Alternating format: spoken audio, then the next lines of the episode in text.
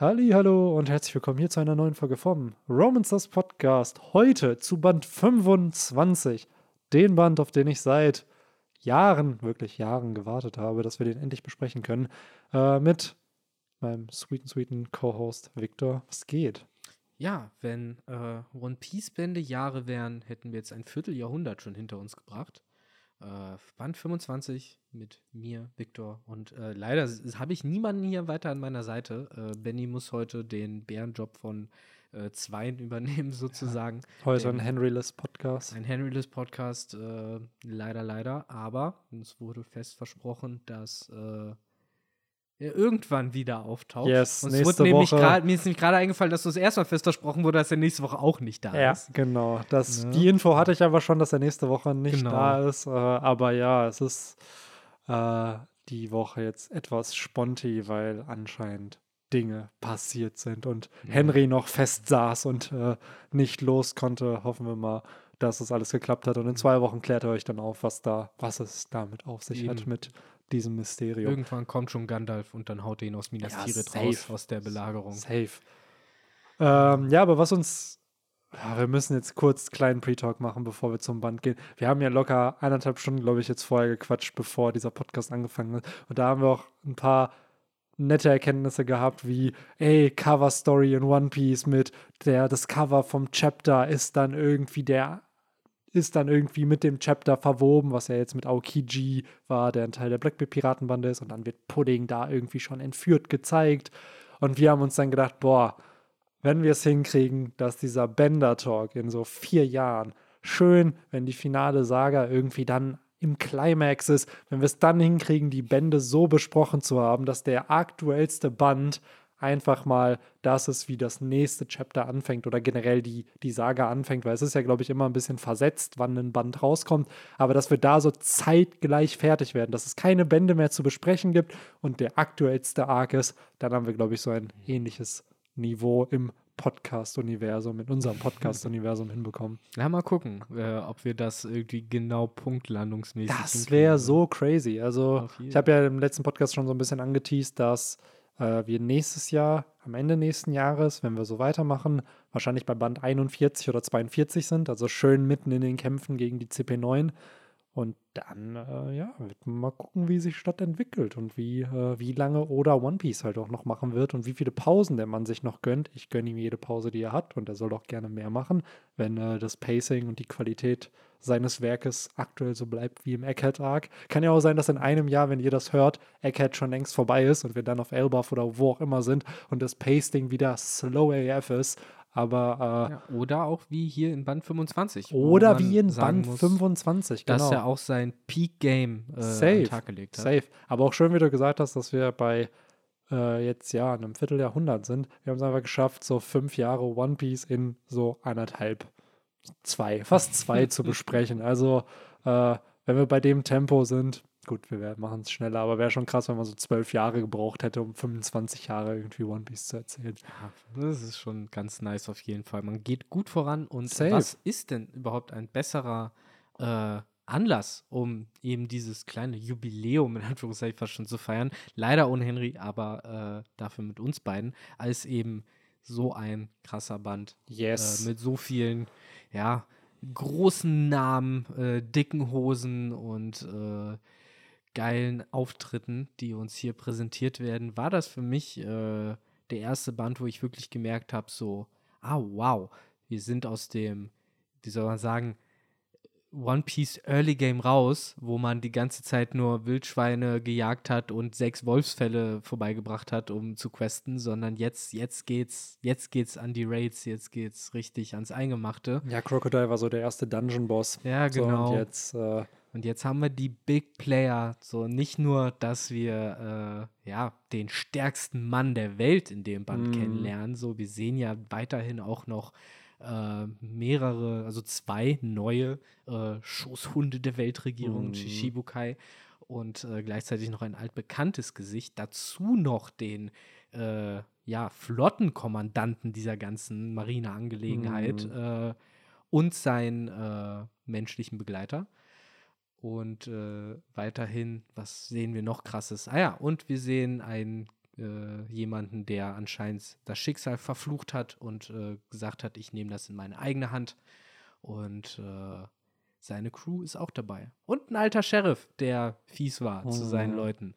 Ey, es ist generell so crazy, was oder das nach sind alles Alabaster. Neue Figuren, ne? Alles, neue, alles Figu neue, Figuren. Alles neue Figuren. Und da haben wir halt dieses, wir hatten es, finde ich, schon nach dem Along Park Arc, wo man dann dieses Around the World zum ersten Mal hatte. Ruffy kriegt ein Kopfgeld und dann reagieren andere Charakter drauf und oder führt halt neue Charakter ein. Aber hier habe ich das Gefühl, jetzt mit dem nächsten Kopfgeld hat Oda das Game nochmal anders gespielt. Und man merkt, in meinem Kopf ist es immer, keine Ahnung, ob das stimmt, aber das Oda nach Alabasta, dass da klar war, One Piece wird noch ein paar Jahre in der Weekly Shonen Jump bleiben. So, und dann wurde gesagt, ja, Oda tease mal ein bisschen an, was wichtig werden könnte. Mhm. Und dann äh, kommen solche Chapter, weil ich glaube schon, dass oder, und das haben wir auch im Drummark schon gesagt, eigentlich Marineford gesetupt hat, weil da wird Blackbeard auf Drum zum ersten Mal erwähnt, Ace wird zum ersten Mal da gezeigt, du erfährst auch schon, dass er jemanden sucht, gleichzeitig wird aber auch schon die Reverie auf Drum damals erzählt und beides, der Kampf zwischen Blackbeard und auch von äh, Ace und die Reverie sind beides Katalysatoren für im Endeffekt das Finale von einem Part von One Piece. So hier bei, hier ist es dann Marineford in nach dem Timeskip ist es dann der Krieg gegen die Weltregierung, der immer noch nicht gezeichnet ist, sozusagen. Und ich finde schon, dass Oda, glaube ich, schon seine Major Plot Points irgendwo hatte. Wie lange er aber dafür braucht, um dahin zu kommen, wurde dann halt anderweitig entschieden. Und hier werden die nächsten Puzzlestücke halt schon gesetzt ne, in diesem Band. Zum einen, Blackbeard wird established. Wir erfahren von, auch von Whitebeard. So im Endeffekt. So geil. Ich habe es gerade aufgezählt. Jetzt hört ihr nochmal von Ben die Aufzählung nur nee. mit Klarnamen. Nee, nee, nee. Ich weiß nicht. Hast du, hast du Whitebeard, Whitebeard, hast du Whitebeard gesagt? Ich habe sie alle gesagt. Er war weißt der stärkste Mann der Welt. Ah, sorry. Aber sorry, äh, alle ohne Namen. Ja, nee, nee. Ich hatte. Ähm, ja, sorry, dann nicht. Nein, ich zähl, hatte, hau raus. Nein, nein, nein. Ich, da, ich wollte das nur in dem Kontext. Ich hätte jetzt gar nicht die ganzen Charakter auf äh, Marineford, äh, nicht auf Marineford, auf Mary Joa, Mary Joa gesagt. Ähm, das fand ich halt sehr, sehr spannend einfach, weil man halt merkt, Oda hat eine klare Linie. Der hat einen richtigen roten Faden, den er hier verfolgt, den du in der Retrospektive aber eigentlich dann nur, finde ich, erkennen kannst und nicht unbedingt in der ja. Zeit damals. Wobei ich glaube, wenn One Piece zu dieser Zeit, als es lief, wenn es da schon diese ganze YouTube-Community oder die ganze Social-Community auf den Plattformen gegeben hätte, ich will gar nicht wissen, was für Theorien damals entstanden wären bei diesen Chaptern. Boah, wer sind die fünf Weisen? Wer ist dieser Sengo? Kann er, ist er ein Ziegenmann? Hat er eine mythologische Ziegenfrucht? Buddha, so, der genau. Ziegenbuddha. Ja. ja, ich, also, ich finde auch deinen Vergleich mit Drum gerade sehr cool, weil, wie du richtig sagst, so auf Drum, in, äh, in der Zeit haben wir viel der Figuren halt einfach erstmal irgendwie bekommen. Wir haben so das ein oder andere Gerücht gestreut gekriegt, aber das hat sich für mich damals wirklich noch sehr nach ja, ein bisschen gesichtslosem Setup angefühlt. Ja. So einfach nur dieses, ich werfe da mal ein paar Sachen rein, mal gucken, was draus wird.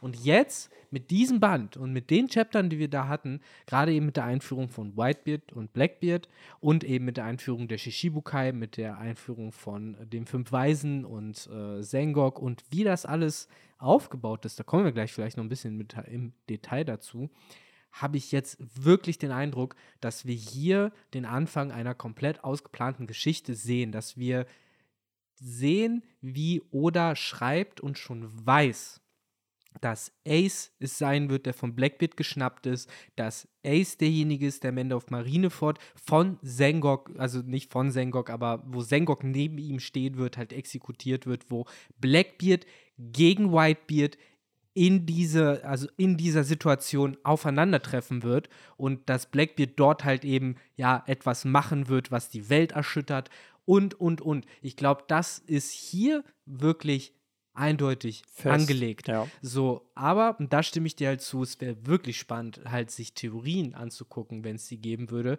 ob Leute schon auf sowas kommen wie hm, ich glaube, der Mann, den Ace irgendwie jagt oder sowas, weil das kommt hier ja raus. Es kommt ja raus, dass Ace nach der Suche nach jemandem ist und äh, dass auch die Nachricht von Rockstar ja auch was mit, ich glaube, Ace zu tun hat. Ja, wir wissen ja schon seit Alabasta, dass er Blackbeard jagt. Genau. Aber hier erfahren wir halt, wer Blackbeard ist, Weil wir haben ja im letzten Band schon Ja, den, auch, genau. den Dude gesehen, der sagt, oh ja, die Träume von Menschen sterben halt nicht. Jetzt erfährst du halt so, oh krass, das ist der Dude, den Ace in Wirklichkeit jagt. Und am Ende ähm, macht sich dort die Strohhutbande auf den Weg nach äh, Skype hier. Und da erfahren wir doch auch, dass Blackbeard eigentlich Ruffy ursprünglich halt gefangen nehmen wollte. Beziehungsweise er will Ruffy gefangen nehmen. Wir erfahren dann, glaube ich, erst später, dass er Ruffy gefangen nehmen wollte, um ihn eigentlich abzugeben. Deswegen wird ja auch Ruffy of Mary Joa thematisiert. So dieses, oh, 100 Millionen Berry. So, und auch da wieder so ein Hauch von Schicksal, aka einen Knock-Up-Stream, sorgt ja am Ende dafür, dass Ruffys Leben verschont bleibt und stattdessen Ace gefangen genommen wird. Was auch wieder, oh, ich weiß nicht, ich finde es so schön, diese ganze Thematik mit, dass Ace der Fake Joyboy ist und bla und alle haben die Hoffnung in ihn gesetzt und am Ende ist es doch nicht er und Blackbeard ist der, der diese ganzen Träume zerschmettert eigentlich. Ich muss mich übrigens gerade ein bisschen korrigieren. Es wird, also man muss gar keine Theorien aufbauen, weil hier wird von Whitebeard explizit ausgesprochen, dass die Nachricht von Shanks vermutlich sich um Ace und Blackbeard dreht. Mhm. Das heißt, die beiden werden nicht nur, äh, was ich sehr, sehr cool finde, dadurch in Verbindung gesetzt, dass man sie halt gegenüberstellt, dass du halt erst Whitebeard siehst und dann die Blackbeard-Piraten noch siehst und dadurch halt direkt weißt, aha, es gibt ein Blackbeard und ein Whitebeard und äh, die müssen doch in irgendeinem Verhältnis zueinander stehen und dass du eben davor halt Whitebeard hast, der eben davon redet, dass es sich um Ace und Blackbeard handelt und so langsam für den aufmerksamen Leser fügen sich dort die Teile, dass vermutlich Blackbeard derjenige ist, den Ace sucht, äh, dass Blackbeard irgendeine sehr weirde Figur ist, Hm. dass wir äh, Rafid haben, auch noch äh, in dem Chapter oder ein Chapter weiter dann, der ja den, äh, der Weltregierung den äh, Vorschlag macht, ihn doch als Shishibuka aufzunehmen, auch wenn er noch Neuling sei. Und äh, das sind halt alles Sachen dafür, dass äh, One Piece in Anführungszeichen noch jung ist. Ich meine, wir sind in Chapter 200 noch was hier.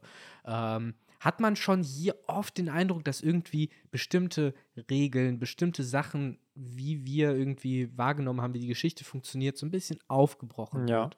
Und das macht es halt seltsam und ominös. So, und das gibt Blackbeard halt, finde ich, noch mehr Gewicht. Vielleicht bin ich da halt ein bisschen zu sehr Blackbeard-Fanboy, aber meine Lesweise ist da halt wirklich, dass Whitebeard fast schon, obwohl sein Auftritt auch mächtig und krass war, fast schon eigentlich eher das Sprungbrett dafür war, damit Blackbeards Auftritt noch krasser rüberkommt. Mhm. Ist er ja auch, gerade dadurch, dass du zumindest im letzten Band ja auch mehr über Blackbeard erfahren hast. Bei Whitebeard bekommen wir immer nur zu hören, oh, das ist der krasseste, das Ja. ist der krasseste. Und dann siehst du einen alten Mann, der da aber eben auch irgendwo krank ist und auch nicht gebrechlich, aber halt schon Geräte braucht, um irgendwie, denke ich mir mal, am Leben zu bleiben. So, wohingegen so ein Blackbeard ja dann doch ähnlich wie Ruffy tickt, wurde uns ja zumindest gezeigt, der zwar andere Interessen oder Vorlieben hat, wenn es um Kuchen und sowas geht, aber trotzdem auch an Träume glaubt und irgendwo will, dass Ruffy Skype hier erreicht, Ja, ja, bis er dann klar. erfährt, ja, ey, cool, den kann ich abgeben. Aber gleichzeitig So. eben auch immer wieder ja, seltsam rüberkommt. Genau, auch Sei es mysteriös, eben, ja. Sei es eben durch seine Ansprache, sei es dadurch, dass Whitebeard über ihn redet. Aber das kommt ja eben erst später raus. Das Mhm. macht es ja auch so spannend, weil du halt nicht mal weißt, wer das ist. Ist ja einfach nur irgendein Typ. So, Ja. und erst in diesem Band, ein Band später, erfahren wir, dass das der ja, dass Ying zum stärksten Mann der Welt ist praktisch. So, der das Yang ist oder wie, wie auch immer das rum ist. Es gibt Ich eine weiße und eine schwarze Hälfte. Ich finde es generell einfach spannend. Du hast eben erwähnt, dass Oda so ein bisschen das bricht, wie er die Story erzählt. Ich finde, er erweitert es auch irgendwo, weil wir hatten ja schon dieses Around the World schon Ja. einmal in einer kleineren Version irgendwie halt gehabt damals. Und ich hatte schon das Gefühl, dass Oda hier gerade so ein paar Regeln definiert, wie seine Story funktioniert. Weil Oda hat es hingekriegt, das, was wir jetzt hier mitkriegen, ist ja eigentlich ein B-Plot. Eigentlich der Hauptplot ist immer noch Strohhutbande will nach Skypia. Das ist der A-Plot. Oder schafft es aber zwischen den Arcs, diese, diesen B-Plot rund um Ace, Blackbeard und langfristig der Payoff, sozusagen Marineford, hier nebenbei zu erzählen. Und das finde ich halt spannend, weil es zeigt halt, dass Oda versteht, wie Stories aufgebaut sind, wie er sie aufbauen kann, wie es mit Timelines funktioniert. So das, was wir im vor oder vorvorletzten Chapter Talk gesagt haben, ey, mit die Cover Story ist ein Übergang sozusagen zu dem, was im Chapter passiert. Es sind aber zwei unterschiedliche Timelines. Das Ziel wäre jetzt nur noch, wenn das Cover die erste Seite sozusagen zum eigentlichen Chapter wäre. Also das, was in der Cover Story passiert, dann irgendwie sozusagen im Chapter thematisiert wird. Und selbst das würde ich Oda zutrauen, dass der das plant, dass das fürs Finale vielleicht sogar gedacht ist, um einfach zu zeigen, ey, selbst diese Form von Storytelling kann ich auch. Weil es hinzukriegen, so einen massiven Konflikt wie jetzt Marineford am Ende, durch so kleine Häppchen zu erzählen, wie, ey ja, hier erstmal das Setup für die Charakter, dann nach der Water 7 Saga ähm, kommt ja dann der Kampf, das ist der Katalysator und dann nach, ähm, nach Thriller Bar kommt nochmal, ey, es kommt zu Marineford und erst dann ist Ruffy in dem Geschehen drin mit Amazon Lily, Impulse Down und dann halt Marineford, wo es dann für Ruffy ein A-Plot wird. Vorher passiert das ja alles nebenbei einfach. So und genauso macht Oda das ja in der Gegenwart gerade auch. So, es brodelt sich ja was an da auf Mary Joa und was da passiert und die Reverie aber noch ist Ruffy da halt null involviert. So, er hat halt durch andere Charakter eine gewisse, ein gewisses Interesse an dem, was passiert, aber er ist halt nicht involviert. Und irgendwie wird es auch da wieder dazu kommen, dass halt Ruffy und die Strohhutbande eine Motivation haben, da was zu tun. Und äh, ich finde, hier macht Oda einfach nur das, wofür er dann später bekannt wurde, halt viele Plots gleichzeitig erzählen, dass die am Ende sich zusammenführen. Ja, beziehungsweise halt einfach das Worldbuilding ja, sehr, genau. sehr schön zu machen. Du hast Hier halt, fängt es richtig an. So, ne? Genau, ne? du hast halt viele Figuren, die eingeführt werden, die, von denen du auch direkt den Eindruck hast, dass die irgendwas wollen, dass die von irgendwas angetrieben werden, was man vielleicht aber auch noch nicht genau weiß oder halt eben dann doch weiß. Bei, Im Fall von Doflamingo hat man überhaupt keine Idee. Äh, Kuma kriegt noch keine Charakterisierung, der ist einfach da.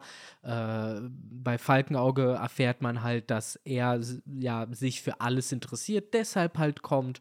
Und äh, Sengok wird halt angetrieben von seiner Jobposition im Endeffekt. Und mhm. die fünf Weisen hast du auch mit ihrer Motivation eben alles irgendwie unter Kontrolle zu halten. Gleichzeitig wird äh, uns hier nochmal äh, erzählt, dass dieser Typ Shanks zum einen eben im Auge von solchen Leuten wie den fünf Weisen sich befindet, was vorher eine Dimension ist, die, ja, in die wir noch nicht so reingetreten sind. Einfach, dass es halt heißt so, wow, was? Shanks von solchen Leuten wird er halt äh, äh, äh ja, äh, betrachtet, sozusagen. Das ist ja schon mal ein Statement. Gleichzeitig wird über ihn dann gesagt, dass er niemand ist, der die Welt verändern will. Also es wird hier schon, äh, es werden sehr viele Farbtöne gesetzt und mhm. es werden sehr viele Figuren mit einer bestimmten äh, ja, Tonalität gesetzt, dass wenn sie nochmal kommen, du dann ungefähr weißt, was du von ihnen zu erwarten hast oder in welcher Weise sie äh, reagieren könnten, dass so ein Doflamingo dann zum Beispiel halt ein wahnsinniger Bastard ist. Das, mhm. das ist dir jetzt schon klar. So, wenn die aufeinandertreffen werden oder sowas, das, das wird halt nicht zu lachen sein. Ich finde es generell auch interesting, wie jeder sein Spiel hier spielt, du aber gar keine Ahnung hast, was hier genau, wer macht. Genau, aber sie spielen ja, halt genau, die Spiele jeder, und das ist das Geile, was Oda Genau, ja. so und äh, wir haben es halt zum einen, finde ich halt sehr, sehr schön, gerade auch wie Doflamingo und Bartholomeus Bär hier eingeführt werden. Ich jetzt vor dem Podcast ja schon gesagt, ey, beide haben halt eine Beziehung zur Weltregierung. Deswegen werden sie zusammen eingebaut. Doflamingo, der ja sozusagen als gefallener Tenryubitu da halt wieder als Shishibuka jetzt am Start ist und Bartholomeus Bär, der eben ein Revolutionär ist und die Tenryubitu eigentlich abschaffen möchte.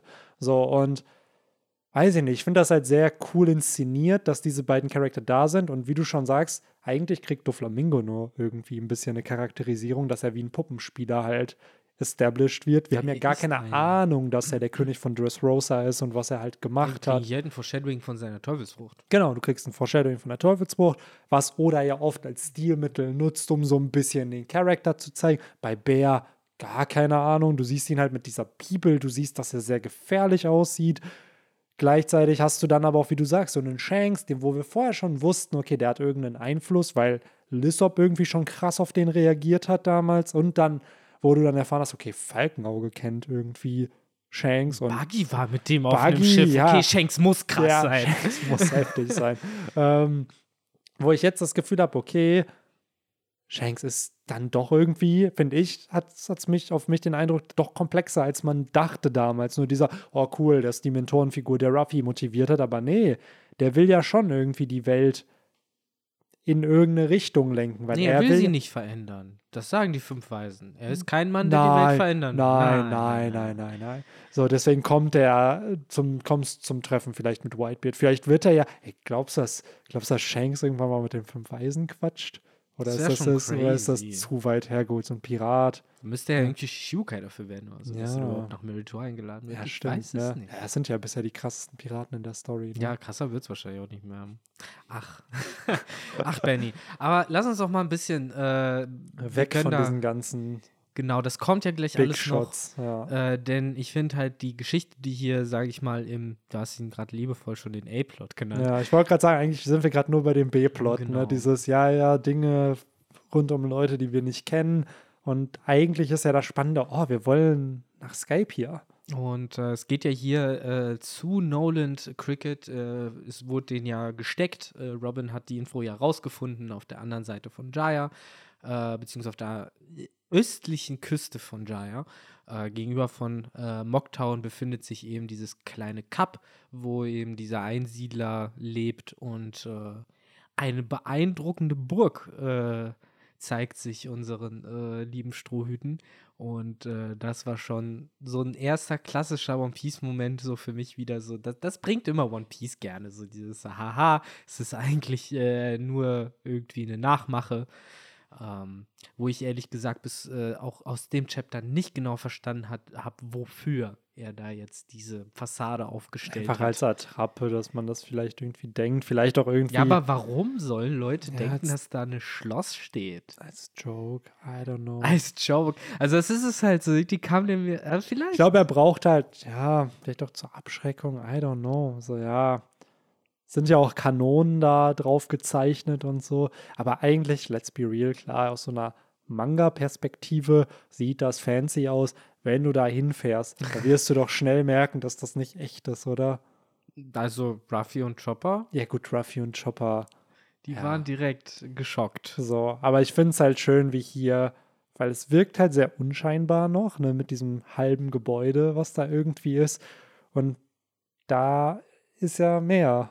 Da ist ja mehr Plot hinter versteckt. Und das wird ja dann später auf Skype hier nochmal relevant, was hier tatsächlich passiert ist. Aber aktuell wirkt es einfach nur wie ein halbes Gebäude, an dem man Holz dran oder Pappe, naja, Holz wird es wahrscheinlich sein, ne? Ja, schon Holz, glaube hat. Was ich aber schön finde, ist, man sieht dann ja, wie äh, die Ströte das betreten und man kriegt direkt einen Sinn dafür, wer dort lebt. Weil wenn man sich Mhm. diesen Shot anguckt, dann merkt man direkt an der Tür, dass da Tauchausrüstung hängt mit diesen Harpunen, die Ja. da, äh, da drüber aufgestellt sind und so. Dass da Und, jemand äh, was getrunken hat. Ne? so ein paar Schiffteile und du hast auch wirklich, äh, genau, A, den Eindruck, dass es dort belebt ist. Ja. Es sind auch nämlich genau drei äh, Tassen, nämlich von Shoujo, von ähm, Masura und äh, eben von Cricket, die dort nämlich gechillt haben. Und du weißt halt, der befasst sich mit Tauchen oder Mhm. zumindest halt irgendwie mit was im Wasser machen, denn das ist halt eine Ausrüstung und halt diese Schiffsteile, die halt irgendwie einen anderen Ansatz dafür geben, dass er sich halt mit Mechanik vielleicht auskennt. Und das, Das ist ist ziemlich cool. Das hast du auch nicht oft bei One Piece. Das ist schönes Visual Storytelling einfach, ne? So dieses durch einfach nur das Betrachten des Bildes bekommst du Informationen, Ja. ohne dass irgendwer irgendwas sagt. Und das ist, finde ich, auch das Schöne an diesem Medium einfach, ne? Dass du halt viel, viel mehr vermitteln kannst an Informationen als einfach nur geschriebenes Wort. Wie in einem Absolut. Buch, wo du halt erstmal was beschreiben musst. Das gab es ja bei Harry Potter. Ich glaube, es war im zweiten Buch, im zweiten oder im dritten, da wird dieses, äh, dieses Kabinett, was Malfoy im sechsten Buch benutzt, schon beschrieben. Oder war es im fünften, im Raum der Wünsche? Auf jeden Fall dieses Item, was dann in einem späteren Buch relevant wurde, wurde schon mal thematisiert und dass es komisch aussieht und whatever, wodurch man dann durch geschriebenes Wort natürlich suggerieren kann, ah, das wird mal wichtig. Aber es ist umso schöner, wenn du es auf einem Panel einfach siehst, Mhm. weil so kann es ja sehr, sehr schnell versteckt sein, einfach, ne? So. Ja, klar, auf jeden Fall. Aber zum Thema Bücher, auch da äh, schafft es Oda ja trotzdem irgendwie uns durch eine Märchengeschichte hier wieder Informationen zu Man, erzählen. wenn Autoren immer nochmal Autoren in der Story werden, ne? ja, So, hier ist, wir hatten es ja mit stimmt. diesem Brickman oder wie er hieß, der über Little Garden damals geschrieben hat. Ja, das war ja ein stimmt. Autor. Dann diese Geschichte mit Nolan. Ja, ich finde es aber umso spannender, einfach, dass hier in diesem ganz kleinen Panel, yeah, I was born in North Blue. ja, genau, wir das einfach- wollte ich auch gerade angesprochen Ja. haben. Das ist ja ein weiteres Foreshadowing, ne? Unfassbar, ne? So dass hier, ich glaube auch, das ist halt immer diese, es ist natürlich schwierig zu erörtern, wie viel Oda schon geplant hatte. Jetzt war da schon die ganze Windsmoke Family geplant, war da schon sozusagen ganz die ganze Backstory von Sanji irgendwie geplant, oder war es einfach, ja, wäre cool, wenn einer von denen nicht aus dem East Blue kommt und dann droppt man sowas und dann der Rest wurde sich dann mit der Zeit so ein bisschen ausgedacht. Ja, Weil es sind ja zwischen hier und der Windsmoke-Sache se- vergehen ja 14 Jahre in Realtime. Es ist halt wieder diese Frage von, äh, wie bei so einem Martial Arts Künstler, der will ja alle unnötigen Bewegungen eliminieren, um maximale Effizienz äh, zu, zu, beim Ausweichen und Zuschlagen zu äh, erzeugen. Und ich kann mir gut vorstellen, dass es bei Oda ähnlich funktioniert. Und Mann, so dann nimmst du dir halt nicht drei Sprechblasen, um nochmal äh, in Frage zu stellen, was, du kommst aus dem North Blue? Das wusste ich ja gar nicht. Ich dachte, du kommst aus dem East Blue. Ja, ich komme aus dem North Blue, ich bin aber im East Blue aufgewachsen. Ist jetzt aber gar nicht so wichtig. Tschüss. So, und das ist es halt so. Warum trittst du das so breit? So, Mhm. ne?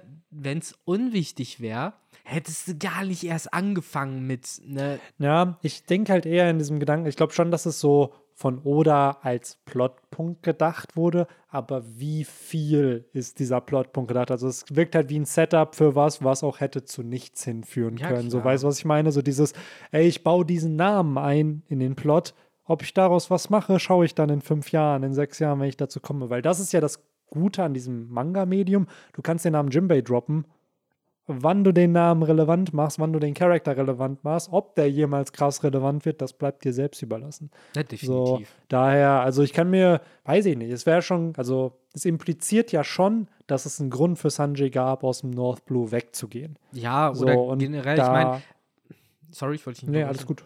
Ich wollte einfach nur gesagt haben, wir haben ja die Erklärung in der Geschichte, die ja angelegt ist, ist, dass er ja sowieso auf diesem Kreuzfahrtschiff unterwegs war als äh, äh, Aushilfskoch. Das ist ja sein Origin Genau. bisher. Entsprechend äh, macht es dann ja auch Sinn, dass man sowas sagt, wie ja, er ist da und da aufgewachsen, aber reist halt durch die Welt äh, oder wie auch immer. Deswegen, ne, im Moment scheint das alles noch plausibel. Ich bleibe aber so ein bisschen dabei bei diesem, das ist unnötiges Fleisch, das Mm, weggeschnitten safe. worden wäre, wenn oder nicht zumindest andeuten wollen würde, hey, in seiner Kindheit gab es eine Etappe noch, bevor er zu diesem Schiff gekommen ist, denn er ist irgendwie überhaupt erst dorthin gekommen. Und Natürlich, das möchte ja. ich vielleicht irgendwann mal noch erzählen.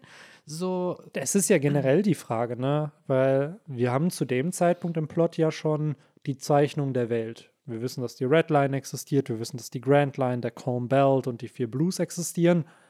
Das heißt, irgendwie muss ja Sanji von einem Blue auf den anderen gekommen sein. Und das ist ja, finde ich, wahrscheinlich, ob man sich das damals gefragt hat, oh, wie ist der darüber getravelt? Ja, die, das war am Ende die Lösung, dass einfach diese Schnecken da halt über die Redline klettern. Aber das ist ja schon eine berechtigte Frage. Wie hat ein kleiner Junge, weil in dem Flashback war er wie alt? Acht, neun, zehn? Weiß ich auch so, Na, jünger, glaube ich. so da, Ja, dass der Ahnung. da irgendwie rüberkommt, ist ja jetzt nicht so easy going einfach. Eigentlich halt nicht, deswegen. Also auch hier das Mysterium für Leute, die sich halt drauf einlassen wollen, verdichtet sich hier. Und ich glaube, das ist im Endeffekt auch so, wie man diese früheren One Piece Bände auch lesen muss. Denn das ist es ja auch, was die Zauberei ausgemacht hat, dass du genau solche Bände, Band 25 ist, glaube ich, auch einer von diesen Bänden, wo so viele Theorien dann entstanden sind, halt die lange angehalten haben. So Sachen wie, oh, was kann Wasser Whitebeard wohl für eine Teufelsfrucht? Was kann Blackbeard wohl? Was hat es mit Blackbeard auf sich? Mehrere Blackbeards? What? So und so weiter und so fort. Kuma, äh, Mary Joa Mhm. und äh, das alles sind ja zum Teil immer noch Sachen, die für uns im Mysterium liegen. Und ähm, ich glaube, am meisten Spaß hat man dann eben an One Piece, wenn man genau bei solchen Sachen halt zwar genauer hinguckt, sich dann aber darauf äh, hingibt zu sagen, mal schauen. was Hm. daraus noch wird. Aber irgendwas wird vermutlich noch Safe. daraus. Ich muss aber Wano sagen, damals. Blackbeard hat mich null überrascht, als dann seine Teufelsfrucht irgendwie rauskam. So das, ja, natürlich hat der Mann Eine mit dem Schweier, dass der eine böse Teufelsfrucht hat. Ja. Wobei Whitebeard, bin ich ehrlich, hat mich damals mega geflasht, dass der der Erdbebenmensch ist. Da dachte ich mir so, ja, der wird auf jeden Fall seinem Hype und seinem Titel Ja, gerecht. klar, ich meine, wenn man damals äh, mit Pokémon Rot und Blau und sonst was aufgewachsen ist, Erdbeben hat einfach einer der krassesten Moves. So, da hat man eh schon Respekt Der vor. Junge einfach, der, wahrscheinlich könnte der so eine Geofissur einsetzen, hat zwar 230, er auf hat er, stimmt, ja. So, Ja. Gegen, ich glaube, noch geofissuriger kannst du nicht werden, als Akaino in die Fresse zu schlagen Mm. mit äh, Vibrationen. Die hast du damals von Gen 1 ja sogar noch von Giovanni bekommen, ne? Mhm. TM27. Ja, und äh, die andere, ähm, Hornbohrer, war in Prismania City äh, im Untergrund. Also beide im Besitz von Team Rocket. Interessanterweise, um da mal ein bisschen Trivia zu droppen. Mhm. Es waren noch die mhm. einzigen beiden, ne? Frisur und Hornbohrer. Stimmt, Eiseskälte kam später. Eiseskälte kam später. Und es gab auch nur die zwei? Guillotine. Nein, nein, nein. Guillotine Guillotine, gab es auch. Das kann das konnte Pinsir. Kingler. Kingler? Ping- Nur Kingler oder auch Pinsir? Stimmt, beide. Ich denke mal, beide, Ja. die beiden konnten das. Ah, stimmt, Safe. Äh, genau, das waren die drei One-Hit-KO-Attacken, die es gab. Ähm, Crazy, crazy, ey. Ein bisschen Early One Piece, äh, äh, Äh, Pokémon Trivia. Trivia. Aber komm, wir äh, Müssen, wollte auf das Büchlein hinaus. Yes. Ich liebe das, wenn Oda sowas tut. Ich finde, Oda ist für mich einer dieser Autoren, die am besten ein, ein Gefühl vermitteln können von, äh, das ist zwar ein Märchen, aber wer weiß, wie viel von diesem Märchen vielleicht Realität ist. So, und man ist halt direkt so, oh, jedes einzelne Wort ist wichtig. Und äh, so habe ich so ein bisschen diese zwei Seiten von eben äh, Noland, dem Lügner, gelesen, äh, der, ja, im Endeffekt, dass so ein Lysop eingeführt wird in seinem Dorf. Ja. Und ich finde auch sehr schön die Parallelen zwischen Nami, äh, die Nami zwischen Lysop und Nolan zieht, wo sie am Ende der Geschichte noch dazu dichtet. Und er starb fürchterlich und wurde kein äh, mächtiger Ritter der Meere. So, das mit dem Ritter der Meere hast du dir ausgedacht. So, das ist halt direkt so nice. Das ist Äh, aber auch sowas, was Freunde machen würden. So dieses, ah, ich will den jetzt ein bisschen ärgern und Mhm. dann macht man halt sowas. Also daher schon irgendwie funny, muss ich sagen. Ja, das ist auch schon cool. Aber der gute Nolan von vor 400 Jahren mit seiner Kastanie auf dem Kopf, was ich auch überhaupt nicht verstehe, was das für ein komisches Familienemblem äh, sein soll, äh, erzählt seine Lügen von großen Abenteuern und was da alles so abging und niemand hat äh, ihm geglaubt. Und wir haben wieder einen sehr, sehr wichtigen Charakter in der Story, dem irgendwie was Mhm. angehängt wird, was er teilweise gar nicht in dem Fall ja gemacht hat. Aber hier wird es halt so getan, als ob er es nicht gemacht hätte. So, wo dann wieder die Historie irgendwie geschiftet wird rund um diesen Charakter. Und Ja. bis heute ist ja sein Name nicht reingewaschen. Die Strohhutbande hat zwar herausgefunden, dass es diese Stadt im Himmel gibt, aber so alle denken immer noch, bis auf die Tontatas und vielleicht noch ein paar andere Königreiche, die ihn damals getroffen haben, dass Noland ein Lügner ist.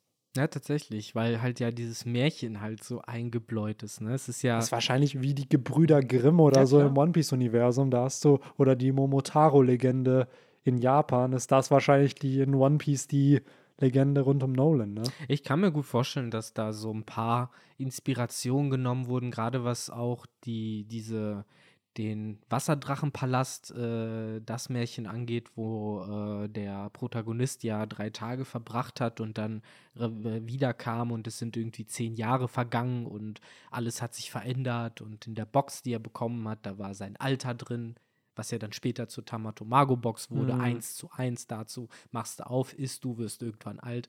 Ähm, und dass hier vielleicht auch eben diese Idee ist, so du kommst wohin und äh, wenn du dann wiederkommst, ist es halt aber nicht mehr so, wie es vorher war oder wie es zu schien. Denn die Geschichte geht ja so, dass Nolan dann eben von dieser Stadt erzählt hat aus purem Gold und äh, der König da Interesse dran gefunden hat. Übrigens in diesem Märchen der mutige, edle König, ähm, der dem dummen, äh, simplen Nolan da geglaubt Ja. hat. Und dann haben sie sich halt eben durch die stürmischen Meere der Grand Line gekämpft, bis halt eben ja vor einem sandigen, leeren Dschungel angekommen sind, wo eben kein Gold und kein Eldorado ist. Und äh, ja, dafür wurde Nolan dann eben zum Tode verurteilt. Und äh, das ist halt sehr schön, wie hier halt in dem Märchen halt dann gesagt wird, äh, dass er halt, ja, aus Verzweiflung mehr oder weniger oder aus äh, Naivität einfach sagt so, aha, ja, das muss dann wohl äh, zu den Tiefen des Meeres heruntergesunken sein, so. Und äh, dann wurde er eben exekutiert und wir erfahren ja später dann von Nolan, dass er der Ansicht ist, dass das ein bisschen anders lief, dass eben der Nolan halt eben mit Tränen in den Augen und Verzweiflung in der Stimme beteuert hat, dass diese Stadt existiert und dass sie nur untergegangen sein muss. Äh, es sie aber gibt. Äh, hat Das ist so Ah, tragisch. A, übelst krasse Gold Roger-Vibes. Ja, safe. So nur anders als natürlich, bei Gold Roger anders. glaubt ihm halt niemand. Und das finde ich so interessant. So, warum Ja. glauben alle Gold Roger, aber keiner glaubt Nolan? Ja, und auch ein bisschen anders, weil Gold Roger, also er wurde ja dann wirklich gefangen genommen und einfach exekutiert. Gold Roger hat sich ja gefangen nehmen lassen, klar. einfach, auch um, wie du schon sagst, was zu erzählen, wo dann alle glauben, dass das halt, ja, existiert. Wohingegen bei Nolan, ja, dadurch, dass die Leute schon da waren, wahrscheinlich einfach nicht glauben, weil er hat sie ja hingeführt Ja, und dann war da am genau. Ende nix. Was aber sehr eine tragische Story ist, weil gerade wir erfahren ja dann später, was vor 400 Jahren da passiert ist. Gerade auch, ich finde es halt witzig, wie Nolan hier gezeichnet wird, halt als diese Figur aus einem, aus einem Märchen. Ein und dann auf einmal kriegst du, Mondgesicht auch, kriegst ja. du auf einmal den buffed Nolan in dem Flashback Ja. mit Kagara, äh, wo du dir so denkst, so Junge, Junge, Junge, der war aber auf jeden Fall mehr ripped als Aztec hier. Dubstep starts playing äh, Jojo Part 2. Ja, ey, es ist wirklich, wo du dir halt denkst, ja, okay, wie eine Geschichte erzählt wird und wie sie wirklich passiert ist, Genau. ist natürlich nochmal anders. Ist auch wieder schön, wie hier Könige als nobel und edel dargestellt werden. Genau so ein bisschen wie die 20 Königsfamilien, die ja als die Retter der Welt gefühlt Weil sie die dargestellt werden. Narrative bestimmen. So, und genau, weil halt so sie die darstellen. Narrative halt bestimmen. Ne? Wie Doflamingo, der auf Marineford sagt, ey, äh, hier Piraten sind richtig oder die Marine liegt richtig. Nee, am Ende hat der Sieger halt. Nee, nee, nee genau, er sagt, the winner will become justice. Ne? Ja, genau. Ja. Gerechtigkeit wird vom Sieger bestimmt. Und so ist es halt auch hier. Und äh, ja, tragisch, wie du sagst, und gleichzeitig halt eben auch für den gegenwärtigen Nolan Cricket ja eine krasse, irgendwie persönliche Belastung, Hm. der sich damit halt seit Kindesalter auseinandersetzt, der auch in der Familie, also es ist anscheinend halt ein richtiges, eine richtige Nolan-Familie, die halt auch größer ist und halt irgendwie zusammenhängt scheinbar. Von dem wir aber nur einen Charakter kennen, beziehungsweise Genau. zwei. ja, wir kennen einen in der Gegenwart und viele andere von denen schienen ja auch irgendwie auf die Suche nach Jaya gegangen zu sein, konnten es aber nicht finden. Was ich auch irgendwie seltsam finde, dass, weil Jaya ist halt ja einfach Jaya. So, fährst nach Mocktown, bist auf Jaya. So, so schwer kann es nicht sein. Ich glaube, es ging aber auch irgendwie darum, es zu erkennen. Hm, so, und in maybe. dem Fall äh, hat deswegen diese Schlosszeichnung da, damit man weiß, ah Vielleicht. ja, da ist es. Aber auch irgendwie, ah, weiß ich nicht, Tinfoil-Theorie, ich glaube, dass Nolan wusste, was Road-Poneglyphe sind. Ich glaube, ich habe immer das Gefühl, dass diese Figur rund Welcher um Nolan, Nolan? äh, der Vergangenheits-Nolan, ähm, dass der Ma Ma Maron, nee, Mar nee, Maron Cricket und Maron Nolan. Stimmt, die Maron-Familie, Ja, ja. Ne? nicht die Nolan-Familie. Nolan ist dumm. der Name. Da macht es auch alles Sinn, weil Ma Ma Maroons sind ja auch äh, äh, Kastanien, Esskastanien. Ah, ja, da haben wir es doch hier. Genau so. Ähm, keine Ahnung, ich habe immer das Gefühl, wie du schon gesagt hast, so Roger-Vibes. So irgendwie, Nolan wirkte mir zu gut für die Zeit. Der hat es halt geschafft. Der kackt auf Götter, zerschneidet da einfach eine Schlange, rettet die vom Baumfieber. Whatever. Sonnengott haben wir, by the way, in dem Flashback auch zum ersten Mal gehört, äh, weil die Shandia, Shandora, whatever, den halt anbeten. Und er ist mit den Tontatas gut. Dann diese ganze Freundschaftsstory, weiß ich nicht. Joyboy Das, all over again. ja, das meine ich halt. Es war halt irgendwie, es hat mir zu starke Vibes für ein Flashback gegeben, wo ich mir denke, das, das könnte ein Protagonist seiner eigenen Story sein, was er im Endeffekt dann halt auch irgendwo ja ist in diesem Flashback. Und auch da, du hattest es vor dem Podcast schon ganz gut gesagt, dieses Ganze auch mit Skype hier, das ist einfach so eine Mini-Version von One Piece halt einfach ist, von so Grundideen und Idealen, die da stattfinden. Weil es hat ja wieder eine Vergangenheit, die mit der Gegenwart verwoben wird, ne? Ja, und eben diesen Charakter von damals, der eben irgendwas ausgelöst hat in irgendeiner Weise, ne? Und ich meine, es hat sogar Aspekte drin, die hier in der Haupt-One Piece-Story noch gar nicht aufgetaucht sind, wie eben beispielsweise die Tatsache, dass äh, du Nolan Crickets Dialog eins zu eins mit Ace-Dialogen austauschen könntest, wo er sagt, dass er es scheiße findet, dass äh, irgendwie äh, sein, er und das, wie er gesehen wird, eben von seinem Vorfahren eben bestimmt wird und dass er sich eben emanzipieren will davon, dass er eben ja, der, der Nachfahre des Lügners ist. So, er sagt ja selber so, Mann, ich habe kein eins, fast keinen Tropfen Blut von ihm halt in mir drin, trotzdem werde ich halt als er, also in einen Topf mit ihm geworfen. Und das, das ist halt eins zu eins Ace, der sein Screw you, Roger, uh, I mean Nolan.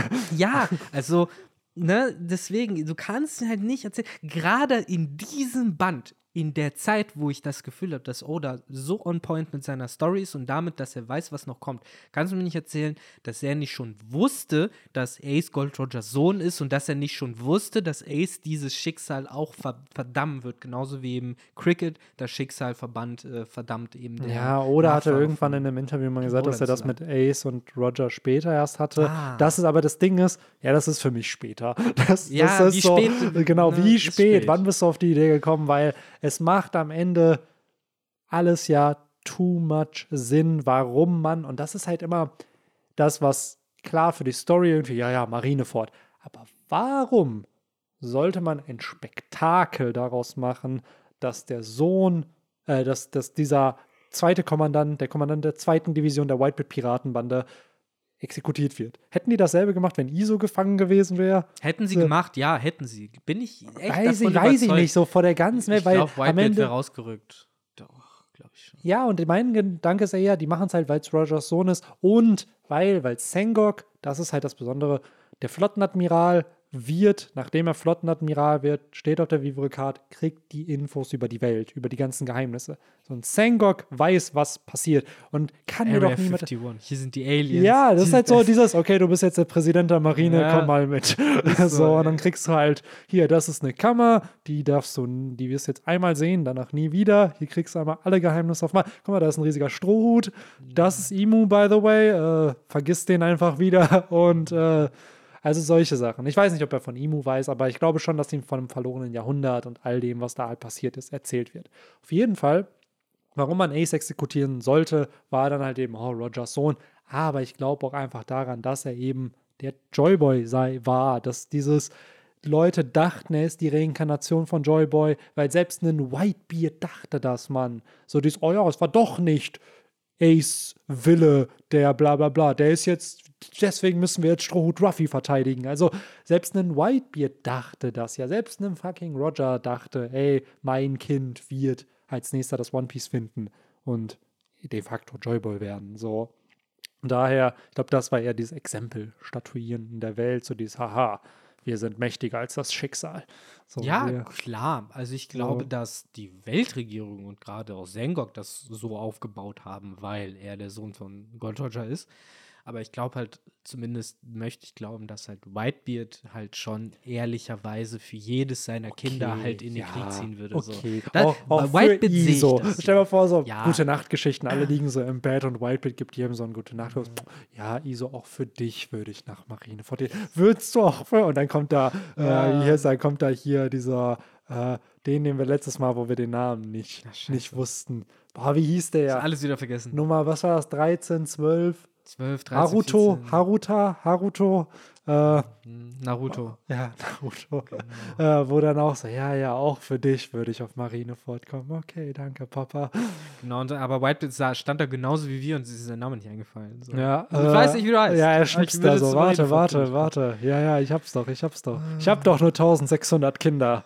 So, Ja, das muss man dem Mann halt lassen. Also, dass er da halt irgendwie anscheinend ein gutes Namensgedächtnis trotzdem ja. an den Tag Ach man, ich finde das generell so schön, wie auch Oda da immer mit diesen Ideen spielt von, ey, wir haben zwei Kaiserpiratenbanden, deren Familie unfassbar wichtig ist, aber Oda zeigt halt beide Seiten der Münze. Zum einen einen Yes. Whitebeard, der nicht mit niemandem blutsverwandt ist. Jetzt kommt's. Einmal pro Podcast.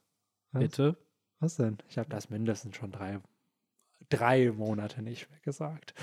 Na, ich bin ja genauso schuldig. dass die halt, ähm, ja, nicht blutsverwandt sind, aber sich halt super verstehen und Genau. eine Family Und sind, was ja der Theme in One Piece ist. Man Und zu was ist das der Kontrast? zu Big Mom und ihren Kindern, die, Hey! sie, die sie alle haten.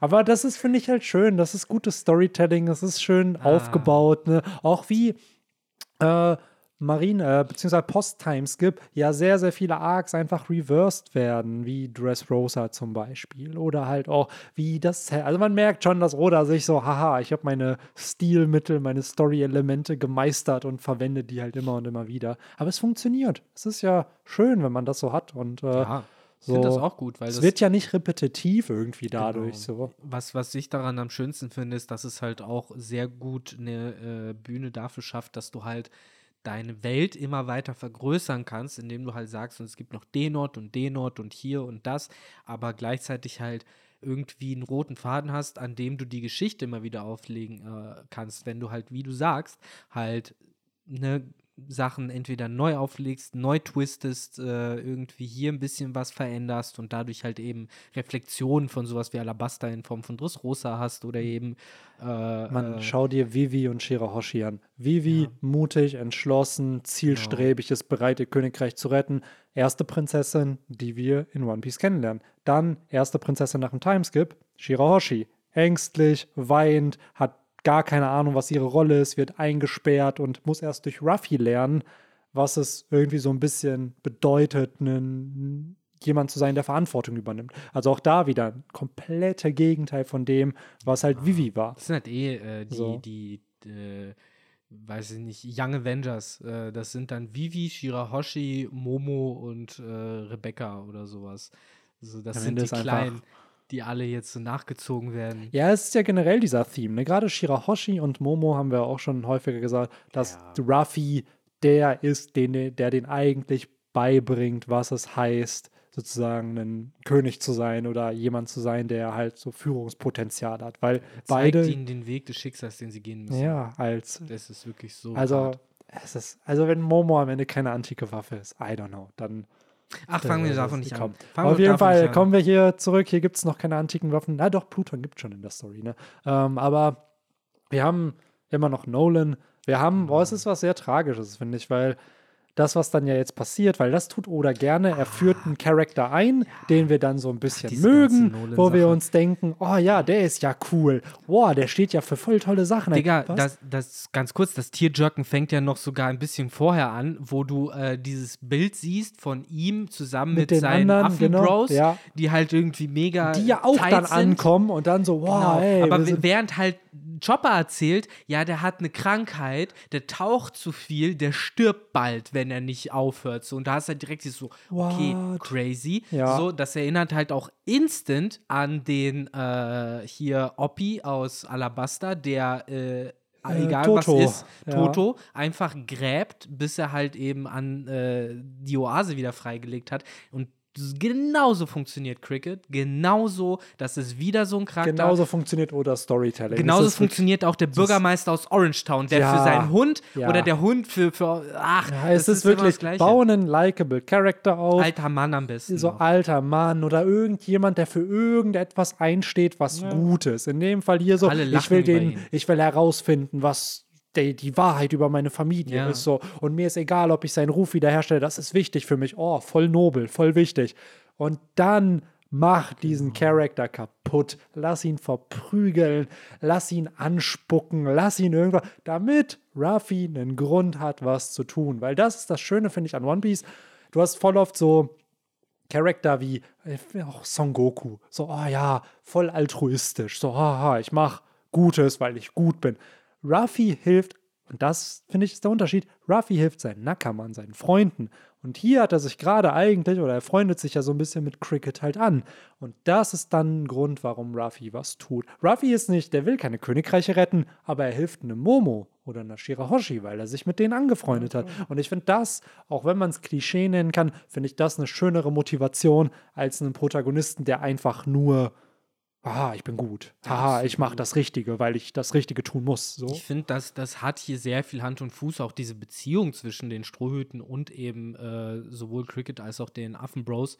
Denn äh, ne, am Anfang sind die sich ja alle so nicht so grün, so wir haben diesen klassischen äh, Fall von, äh, oh, was macht ihr an meinem Grundstück? Und äh, Schon dann mit der Schrotfeder.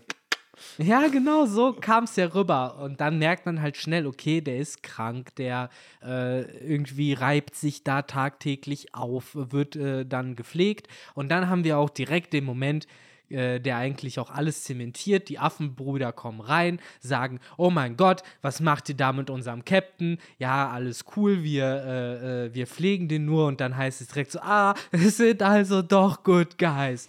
So, und ab da weiß man, okay, das sind jetzt Freunde. Und äh, sobald Nolan aufwacht, äh, erzählt er ihnen dann eben auch seine Du meinst Cricket. Maron. Cricket, genau, Maron Cricket aufwacht, erzählt er ihnen dann ja nochmal seine Geschichte, wieso er taucht. Äh, eben, dass er früher äh, bei der Marlon-Familie war, ihm das alles zu blöd wurde. Er dann Pirat war eine ne gute Zeit lang mit einer eigenen Crew, Mhm. so, wo man aber leider nie den äh, Piratennamen erfährt. Oder es waren wirklich stumpf die Maron-Piratenbande. Äh, mit so einer Kastanie als Roger, Mhm. kann ich mir gut vorstellen. Ja, why Stelle. not, ne? Äh, das wäre so der Klassiker, glaube ich. Und dann erzählt er, dass ja dieser schicksalhafte Moment kam, wo er dann auf Jaya gelandet ist, ihm klar geworden ist, das ist die Insel, äh, die er sucht. Und äh, ja, hat sich von seiner Crew getrennt, so ein bisschen Jerry Bonny-Style, so, hey, ich habe jetzt was Wichtiges zu tun, so. Hey, ich habe viel Cooleres zu tun. Ciao. Genau so, ja, vor, wenn so ihr mir Ruffy nicht so, helfen wollt, dann geht halt. Ich will nicht mehr König der Piraten werden. Ich chill jetzt auf dieser Hängematte. Ciao, ciao. ja, Zorro, sorry, dass du dein Leben für mich damals geopfert hast. So, I don't care. So, Du stehst Hey, ja hätt's- noch, ne? Ja, hättest, hättest du nicht machen müssen. So, okay, cool, sucht euch wen Neues. Ciao. Ja, ist ja echt mies. Und dann ist er ja tatsächlich geblieben und jeden Tag getaucht auf der Suche nach ihm Überbleibseln dieser, wie, äh, Mann, das ist dieses. wie, wie, wie Nolan das ja Genau, gesagt mit- hat, untergegangenen Stadt. Genau, so dieses, oh, ich muss was da finden. Und es wird Genau. ja was gefunden, immer irgendwelche Goldsachen, die dann da irgendwie. Die haben ja drei Sachen gefunden. Ja. Zwei so, so Glocken und den Vogel. Auch da wieder so ein Trade, den Oda gerne, finde ich, den Charakteren gibt. Wir haben es mit Laboom, der die ganze Zeit gegen die Ja. Redline haut. Oh ja, er will wieder zu seinen Nakama. Toto, der die ganze Zeit am Buddeln ist, weil er, weil er seine Leu weil er Wasser finden will. Hier hast du ihn, er ist die ganze Zeit am Tauchen. So, du hast immer diesen, wir können von Willen reden, von jemandem, der diesen unbeugsamen Willen hat, etwas zu, zu erreichen, um was zu beweisen, wovon er ausgeht. Und ich finde das eine schöne Metapher eigentlich für das, was ja auch Ruffy tut. Und vielleicht ist das auch immer der Grund, warum Ruffy so mit diesen Charaktern related, weil die halt zum einen diesen Willen haben, wie er selber, und sie tun eigentlich Dinge, die andere Leute für schwachsinnig finden, die aber für sie selber einen enormen Wert haben, weil Ruffy will König der Piraten werden, als er das damals zum Beispiel Corby erzählt hat, da hat ja, hat der Dude ja gesagt, so, Alter, bist verrückt, so, das, das wollen so viele, das kriegst du nie im Leben hin. Und hier haben wir genau dasselbe. So, keine Ahnung, ob die Stadt da unter Wasser ist. So, aber er tut es trotzdem, um was zu beweisen. Keine Ahnung, ob Laboom es jemals schaffen wird, die Redline zu zerstören oder man dafür die antiken Waffen benötigt. Aber er probiert es trotzdem. So, Ja, daher- also ich finde wirklich, die Parallele zu Laboom ist hier sehr, sehr klar. Also Cricket hat halt genau den gleichen Stursinn, dieses ich weiß, dass es vermutlich eben zum Scheitern verurteilt ist. Oder auch Toto. Äh, so, ne? Ich weiß, es ist zum Scheitern verurteilt. Ich weiß, ich werde daran sterben. Und trotzdem ziehe ich das durch, weil das, ja, das ist, woran ich glaube. Weil ich daran glaube, dass wenn ich das tue, dass, ja, irgendwie sich etwas zum Besseren wenden könnte. Und das ist halt eine Entschlossenheit, damit kann sich auch vor allen Dingen Ruffy natürlich sehr krass äh, identifizieren. Äh, deswegen werden die auch so schnell so close. So, ich meine, Nami sagt zwar so ein bisschen witzemäßig, so gerade auch im Hinblick, warum er sich mit den Affenbros so gut versteht. So, ja, die haben halt viel gemeinsam, so weil es halt Affen sind. Aber die haben halt tatsächlich viel gemeinsam, so auch was die Denke angeht. Und ich finde halt vor allen Dingen so geil, wie offen Ruffy auch direkt fragt, so dieses so, hey, so, ich will nach Sky Island. Du kannst mir sagen, wie man da hinkommt. Mach das mal klar. So, und dass Nolan, äh, ach, Marlon Cricket, dann auch direkt, also ziemlich schnell checkt, so, okay, das sind halt besondere Kids, so in dem Fall für ihn ja. Und ähm, ich will deren Traumrealität werden lassen. So, dass das äh, wird ja irgendwann sehr deutlich, sodass Mhm. es für ihn halt wirklich viel wert ist, so denen zu helfen, nach Sky Island zu kommen. So, das ist fast schon sein eigener Wunsch. So, Ja. der sieht ja äh, dadurch, wie begeistert die dafür sind und äh, auch mit welcher Kompromisslosigkeit Ruffy da dran geht mit diesem No matter what, so Sky Island, ich komme. So, das ist, glaube ich, etwas, was auch ja er von sich selbst gerne hätte oder früher auch gehabt hat, wo er sich wiedererkennt. Und das ist auch, glaube ich, was, wo ähm, er sich gewünscht hätte, dass so jemand wie eben sein Vorfahre Noland halt früher auf solche Leute getroffen Wenn wäre. er nur wüsste, ne, was sein Vorfahre damals gemacht hat.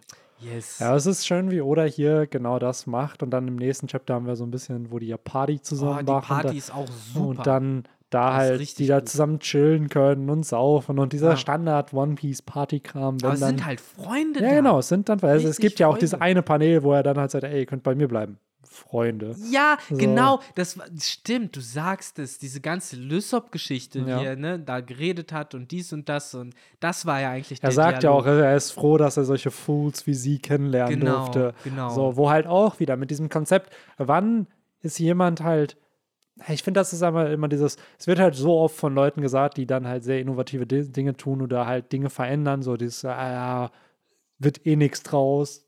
Warum macht ihr das überhaupt? Und das ist ja so ein ähnliches Szenario. Unsere Helden sind eigentlich gerade in so einem Ding von, Alter, es gibt keine Sky Islands. So haben wir ja schon gesagt, das sind gefühlt die Flat Earther im One Piece-Universum, die, die behaupten, dass es Sky Island nicht gibt. So, ähm, zu denen ja crazy. auch, finde ich, äh, ja, Bell, nicht finde, äh, stimmt ja, äh, Bellarmé gehört, der einen super Antagonist dann ja bildet, weil es ist ja dieses, oh, wir wollen nach Sky Island oder da, was da passiert, das ist ja schon dieses Konzept von einem Traum, ey, von etwas, was vielleicht gar nicht real ist, aber lass es trotzdem probieren.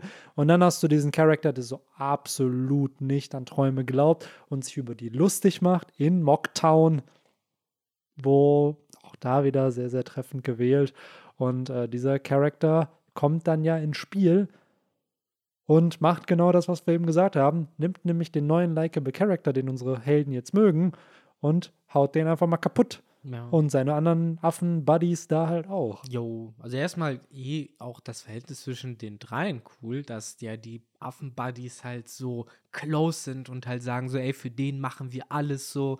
Er sagt, hier ist diese Stadt, also ist die hier auch und ne, wir mit ihm zusammen machen das und äh, wehren sich ja dann auch gegen Bellamy und seine Crew. Du hast ja sogar Masira, der äh, äh, Cricket mit seinem Leben beschützt, wo ja der, ach, wie heißt denn der Vize von dem mit seinem komischen Schwert da?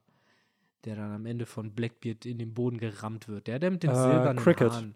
Nee, Nee, Cricket. ja, nicht Cricket, äh, Circus. Circus ist, ja. genau, Circus, genau, so, wo der da irgendwie ankommt und äh, Masira ja echt krass aufschlitzt, so richtiges Arschloch. Ähm, Auch da wieder schön, wie Ruffy Bellamy fertig macht und Blackbeard halt Circus, ne? Also Ja, beide, klar. auch Ja. da wieder. kommt seine Packung am Ende. Ja, Das stimmt schon. Äh, ja, aber wie du sagst, das baut natürlich alles diese Katharsis auf, dass wir am Ende eben von, von, von Oda äh, die Message gesagt bekommen, so ja, es gibt diese Leute, die halt äh, dich auslachen, die dich erniedrigen wollen, die ja dir ins Gesicht spucken, aber am Ende des Tages geht sind- dein Weg. geh deinen Weg, weil diese Leute sind, können dir halt egal sein. Und ich finde, das wird wunderschön eben von Zorro zusammengefasst, der eben halt auch sagt, so, diese Typen standen uns nicht im Weg. Als Nami halt fragt, warum äh, Zorro denn nicht mitgekommen ist, um zu kämpfen, weil Ruffy läuft dann ja los, um äh, das Gold, was eben geklaut wurde, wiederzuholen. Und Mhm. Nami fragt noch, ja, Zorro, warum bist du nicht mitgekommen? Und der so, ja, ist A, nicht nötig, so was für verlieren. Äh, die Leute, so, die sind's halt, ja, die standen uns nicht mal im Weg. So, die Mhm. konnten wir ignorieren. Und genau das wird, finde ich, wunderschön in dem Kapitel der 100 Millionen Berryman Ja. äh, illustriert Aber bevor wir dazu kommen, und destilliert. das ist so funny, das hatte ich so komplett vercheckt, dass Der die. Strohbande gegen die ganzen, ja, mit dem Southberg und dass die ganze Zeit von äh, Insekten halt verprügelt werden. Das hatte ich halt so, ja, den Southbird, okay, den mussten sie kriegen, aber dass diese ganzen Insekten, dass dieser hier, wie heißt, wie heißt das Ding? Äh, Also so ein Mantis, so ein Gottesanbeter. Gottesanbeterin. Richtig sie- heftig aber, ne? Einfach Zack, mal so zack, einen ganzen Baum zerschnitten, ne? Und so ein Ruffy auch so richtig panisch mit seinem, äh, mit seinem Schmetterlingsnetz, was dann halt da eben zerschnitten wird. Ja, er weiß, er ist aus Oh. Gummi, Schwerter, uncool Ja. für ihn. Äh, Ja, aber auch stimmt, wie badass dieser der Vogel dann halt schaut, so, haha, ihr werdet mich niemals er, fangen. er ist aber auch gleichzeitig richtiger Pity. Ja, weil, weil dann natürlich. nämlich einfach von Robin ja sehr easy schlussendlich eingesammelt werden kann. Sie ja auch so einfach den Schultern zuckt und sagt, ja, wenn ich sehen kann, ist kein Problem ja, das finde ich halt so witzig, dass äh, wir haben, wir bekommen ja auch einen Dialog zwischen äh, Zorro und Robin und Zorro immer noch so, ich vertraue dir immer noch nicht, bla, du, Mhm. keine Ahnung, was deine wahren Intentionen hier irgendwie sind. Und Robin ist einfach nur so, ah, ich glaube, ich habe da hinten was gehört, ich gehe da mal hin. so, wo dann so einfach das eiskalt wird da nicht drauf eingegangen. Nee, die hat überhaupt so. keine Lust auf Beef in dem Moment. Ja, Aber wie die überhaupt da hinkommen, das fand ich auch so seltsam, dass er wirklich aus dem Suff äh, der Cricket dann ja sagt so, ah, da ist dieser Saucebird, die muss sie unbedingt Mann, holen. Das klingt aber auch wie nach einer Suff-Story, wo du weißt, boah, die sind jetzt betrunken, aber wir müssen den Vogel jagen. Ja, und dann so. gehen die einfach raus. und dann da ist Lysop, der. Lysop fasst das so toll zusammen, der halt auch dann so steht mitten in der Nacht und halt sagt so, wie sind die jetzt eigentlich hier hingekommen? Hätte uns das nicht auch am Tag noch sagen können? Warum mussten wir jetzt für Party zu im Wald irgendwelche Vögel jagen kommen? So, das ist halt tatsächlich alles so ein Boah, bisschen hart. noch schlimm, das hatte ich auch. Die Flying Lamb wird ja auch noch mal, die geht ja auch noch mal ein bisschen kaputt. Genau. Die soll ja erstmal von den, äh, die Saruyama Alliance, so heißt ja Mm. die, der Zusammenschluss aus den Piratenbanden von Shoujo und Masira plus eben Nolan Cricket, der Last Boss der Saruyama Alliance. Und die haben ja versprochen, wir machen euer Schiff klar. Es wurde ja vorher eh nochmal erklärt, wie das denn jetzt alles funktionieren soll. Da können wir gleich aber, finde ich, am Ende auch nochmal eingehen, weil ich finde, das passt dann ganz gut zusammen. Und äh, ja, die wurden ja alle fertig gemacht. Das Schiff wurde innerhalb der Arbeiten dann wieder vernichtet. Und das alles war für Ruffy genug Grund zu sagen, ich gehe los. Dieses schöne. Ja, richtig, richtig gut. Das ist Dann- immer der Klassiker. Wir hatten es, später haben wir das auch in Water 7, nachdem die Frankie Family Lissop verprügelt und das Geld klaut, haben wir halt auch dieses Panel, wo die dann halt sich auf den Weg zum Frankie-Haus machen. Ist nicht so episch wie Walk to Along Park, aber hat schon ähnliche Vibes. Und hier halt auch so dieses Ja, Ruffy geht los, um jemanden zu doch verprügeln wieder für jemand anderen. eine Frage stellen. So, dieses, ja, wenn ich da jetzt hinlaufe, komme ich dann in Mocktown an? So, Ja. yo, und dann alles klar. Und dann, also ich bin morgens wieder da. Und dazu dann natürlich noch eben dieses Zeitlimit, ne? Ja, Und dann halt noch das ist die Zeitbombe. die Ja, und doch Arc- alles so One Piece Classic. So, die äh, Jungs sind ja hart zugerichtet, Cricket und seine Leute.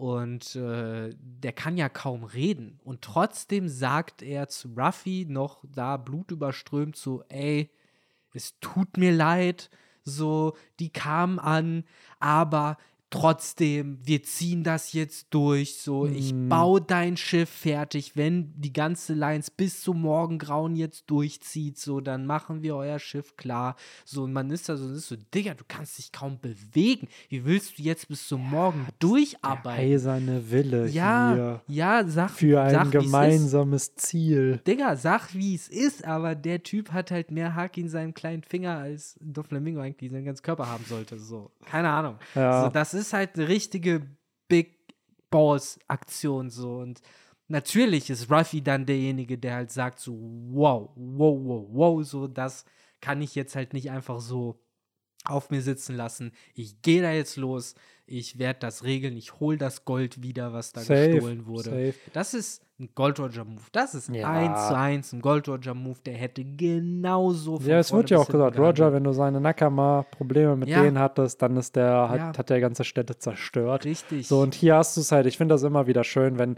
so du, es ist der Build-up immer noch zu diesem Moment, der dann kommt. Ja. Und während Ruffy sich auf den Weg macht, hast du halt äh, typische Digimon-Manier, so die Flashbacks, die dann reinkommen noch. Ja, und dann mit den wichtigsten Key-Messages nochmal, was hat der Charakter gesagt? Hier in dem Fall so, hey, bla, äh, wer, wer das ist und der, dass er verletzt ist und dann kommt halt Ruffy so, ah, du wirst dafür bezahlen, Bellamy oder you prick.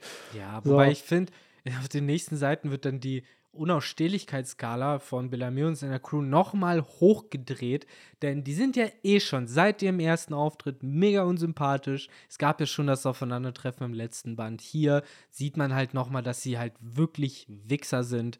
Klar, er sagt halt, wir sind Piraten. Ey, das ist alles derselbe. Tag, oder? Ja, das klar. Das ist einfach, das war morgen. Ja Mittag noch gesehen. Genau, und dann, ja.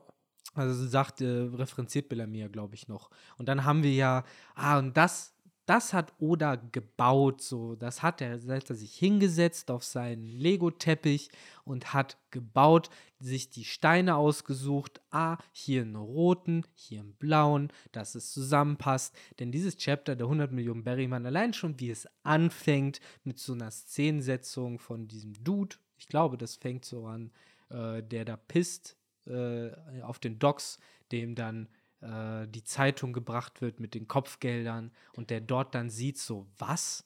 Was? Und es ist halt so geil, weil man ist ja wirklich so, ha, bin ich betrunken, sehe ich jetzt viele Nullen? Und mein erster Gedanke war jetzt wirklich so, Bruder, ich fühle dich. So, erstmal unabhängig davon, betrunken oder nicht, jeder von euch kennt das, wenn ihr eine IBAN abtippen müsst und dann irgendwie die Scheiße äh, irgendwie da aufgeschrieben ist, wo ihr die abtippen müsst, ohne Lücken zwischen den Nullen. Das weil IBANs haben, ja, Lücken. IBANs haben ja zum Teil so 19 Nullen hintereinander. Je nachdem, ja, wenn du, wenn du zu schnell gefahren bist und äh, deiner Stadt ein bisschen Geld schenken musst, äh, dann sehr, sehr viele Nullen, ja. Ja, auf jeden und Fall. dann sitzt du da und bist so am Zählen, so, wie viele Nullen sind denn das hier? Das Schlimmste und ich schwöre dir, die verlaufen, wenn du die nebeneinander sowieso. so hast. Sowieso. Das Schlimme ist immer, wenn du es eintippst, wird es dir in dieser Komplettanzeige gemacht. Wenn du dann aber die finale Bestätigung machst, dann ist es getrennt. Ja. Wo ich mir denke, Bro, seriously. Das hatte ich neulich, als ich für dich äh, äh, was, was ready gemacht habe äh, für, für den Podcast. Und dann war auch, oh fuck, wie war, was war denn das? Alles fertig. Dann auf Bestätigung gehen, auf einmal wird es getrennt. Ich so, ey, ja. ohne Witz, ohne Witz, was ist das für ein Crap? Nee, was crazy. ist das für ein Crap? So, wo ich mir denke, so, anscheinend ist das ja da, es ist da, warum gibst du es mir in der vorherigen Ansicht nicht? Ja. Da dachte ich mir auch so, ey, come on, ey. Und wir sind nicht mal betrunken gewesen. Ja, ey, aber das mit den Nullen fühle ich. Also ja. wirklich, ich bin leider Anfang des Jahres einige Male einige Male zu, zu schnell gefahren, aka in es ist immer derselbe Blitzer gewesen und ich bin meistens 10, 15 zu schnell gefahren. Da ist dann für so ein kleines, für so ein, es ist eine Landstraße und für so einen kleinen Abschnitt ist dann irgendwie 30, also wirklich vielleicht 500 Meter, 400 Meter. Und wie oft mm. nachts vercheckst du, wenn du da irgendwie, ja, ja ein bisschen Aber, noch müde ey, bist. Dafür kriegt ihr, Zuhörer und Zuhörer, eure Podcasts immer schön warm. Äh, ja. Benny äh, liefert die ja alle noch per Hand aus. Natürlich, an jeden äh, einzelnen. Kriegt jeder so eine so, eine USB-Stick dann na, schön in die. USB-Stick äh, haben wir früher gemacht. Mittlerweile mussten wir budgeten so und deswegen gibt es halt für jeden so einen Turm Floppy-Disks, wo die alle abgespeichert ja, oder sind. Einfach so alle fünf Minuten könnt ihr die rausziehen. Neu ja, einfach. oder halt mit so einem, äh, du kriegst einen Sticker mit einem QR-Code und den kannst du abscannen und dann kriegst du die Folge.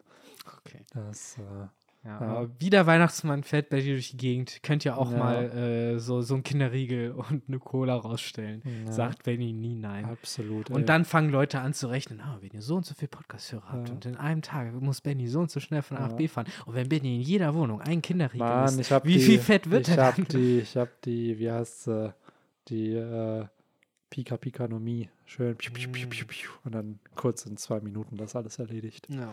Aber das sind ja die Diskussionen, die jetzt zum Ende des Jahres wieder aufkommen mit Weihnachten ja. und dem Weihnachtsmann. Ja, das safe. alles läuft. Wie kriegt der Mann das hin? Ey, generell ist das halt so. Es gibt ja die Serie Weihnachtsmann und KKG, die läuft ja jedes Jahr bei Super RTL um die Zeit. Und dann meinte einer neulich auch bei Reddit so, äh, hat der Mann eine Aktiengesellschaft? so. hat der Mann eine, nee, hat er ja nicht, er hat eine KG, ne? KKG. KKG. Eine KKG. Nee, eine AG wäre eine Aktiengesellschaft. Ja, auf jeden Fall war das, das ist aber schon eine komische Form, die er da betreibt. Für, aber der, der, der macht doch gar keinen Profit. Was für einen Umsatz hat der Mann denn? Also ich weiß gar nicht, wie die Serie in echt heißt, weil ich schätze mal, der Name ist eingedeutscht. Ich würde mir echt fragen, aus welchem Land die kommt. Das ist auf jeden Fall glaub, Frankreich. Ja, Frankreich wird gut passen. Belgien vielleicht noch. So ja. irgendwas Franco-europäisches. Mann, es ist halt, man. Es ist, gibt immer so Serien, wo man direkt merkt, okay, ist irgendwie nicht aus den USA. So, ich finde, die haben oder halt Japan dann. Ne? Es Ja. hat so einen anderen Flair einfach. Ich finde gerade Europa und Amerika ist so oft, also das fällt schon krass auf, Mm. wenn, wenn so eine ist Serie so schlecht da. auch zum Beispiel, ist halt nicht amerikanisch, es das ist- merkst du. Du merkst es halt. Eine Disneys große Pause sieht dann halt nochmal anders aus. Oder eine Kim Possible Ja. oder Fillmore. Oder So. erzählt halt auch irgendwie ein bisschen anders. Oder ja, es sind halt doch einfach, glaube ich, andere Kulissen. So Ja. und andere Dinge, die man sieht. So Ey. weiß nicht, die Straße sieht dann vielleicht auch ein bisschen anders. Es gibt keine Mall, weil wo gab es in den 90ern, Anfang 2000ern in Europa Malls? Boah, Alter, es gibt einfach fucking Fillmore, bester Mann. Hier diese Cop-Serie an Oh der ja. Schule mit immer zweiter Akt. Da, da, da, Oh ja. Und dann hast du halt in einer Folge. Immer Wortwitze. Ja, das waren immer- immer, nämlich so, so, äh, wie heißt das, CSI Miami-Witze. Ja, Mann, aber es war bei Fillmore halt auch, er war ja früher auch so und hat voll shady Shit gemacht in der Schule. Ja, da habe ich immer die Fahrräder für geklaut und die dann vertickt und so. Und in einigen Folgen, der hat dann ja irgendwann einen Partner, der dann ja umgezogen ist, deswegen ist ja Ingrid Third dann seine Partnerin in der Serie. Und äh, er hat ja voll oft, gibt es dann, oder voll oft, vielleicht zweimal so Folgen, wo Leute aus seiner Vergangenheit dann relevant werden. Oh ja, ey, ich, wir können ja mal beim einem meiner alten Kumpel vorbeischauen und dann, dass er so Insider-Infos kriegt. Und dann war da auch ein Mädel irgendwie Ich wollte gerade dabei. sagen, das Und dann geht er, genau, trocken. ja, genau, Staubtrocken. Da dachte ich mir auch so, Junge, Junge, Junge. Das ist so, der Mann ist acht Jahre alt und verhält sich wie so ein 42-jähriger James Bond. Ist so, geil. Das ist unfassbar. Karl Ripken. Du hast Karl Ripken gesagt. Woher weißt du, dass es sich Ja. um Karl Ripken-Karten handelt? So, ich glaube, du bist da sehr tief drin, Kleines. Das war halt so richtig Kleines, so. ja. Ja. ja, das wurde auch noch so. auch schon mit so einer richtig tiefen Stimme immer. Natürlich, ne? ja. natürlich. Er hat auch immer seine Brille aufgehabt, Ja. die Augen nie gesehen Und der und Beste sowas. war Lecho, der, der, der. Immer- der immer auf Stress war. Ja. Filmer, warum ist der Mm. Case noch nicht geklärt? Es gab auch die Folge, wo er auf Kakaoentzug war.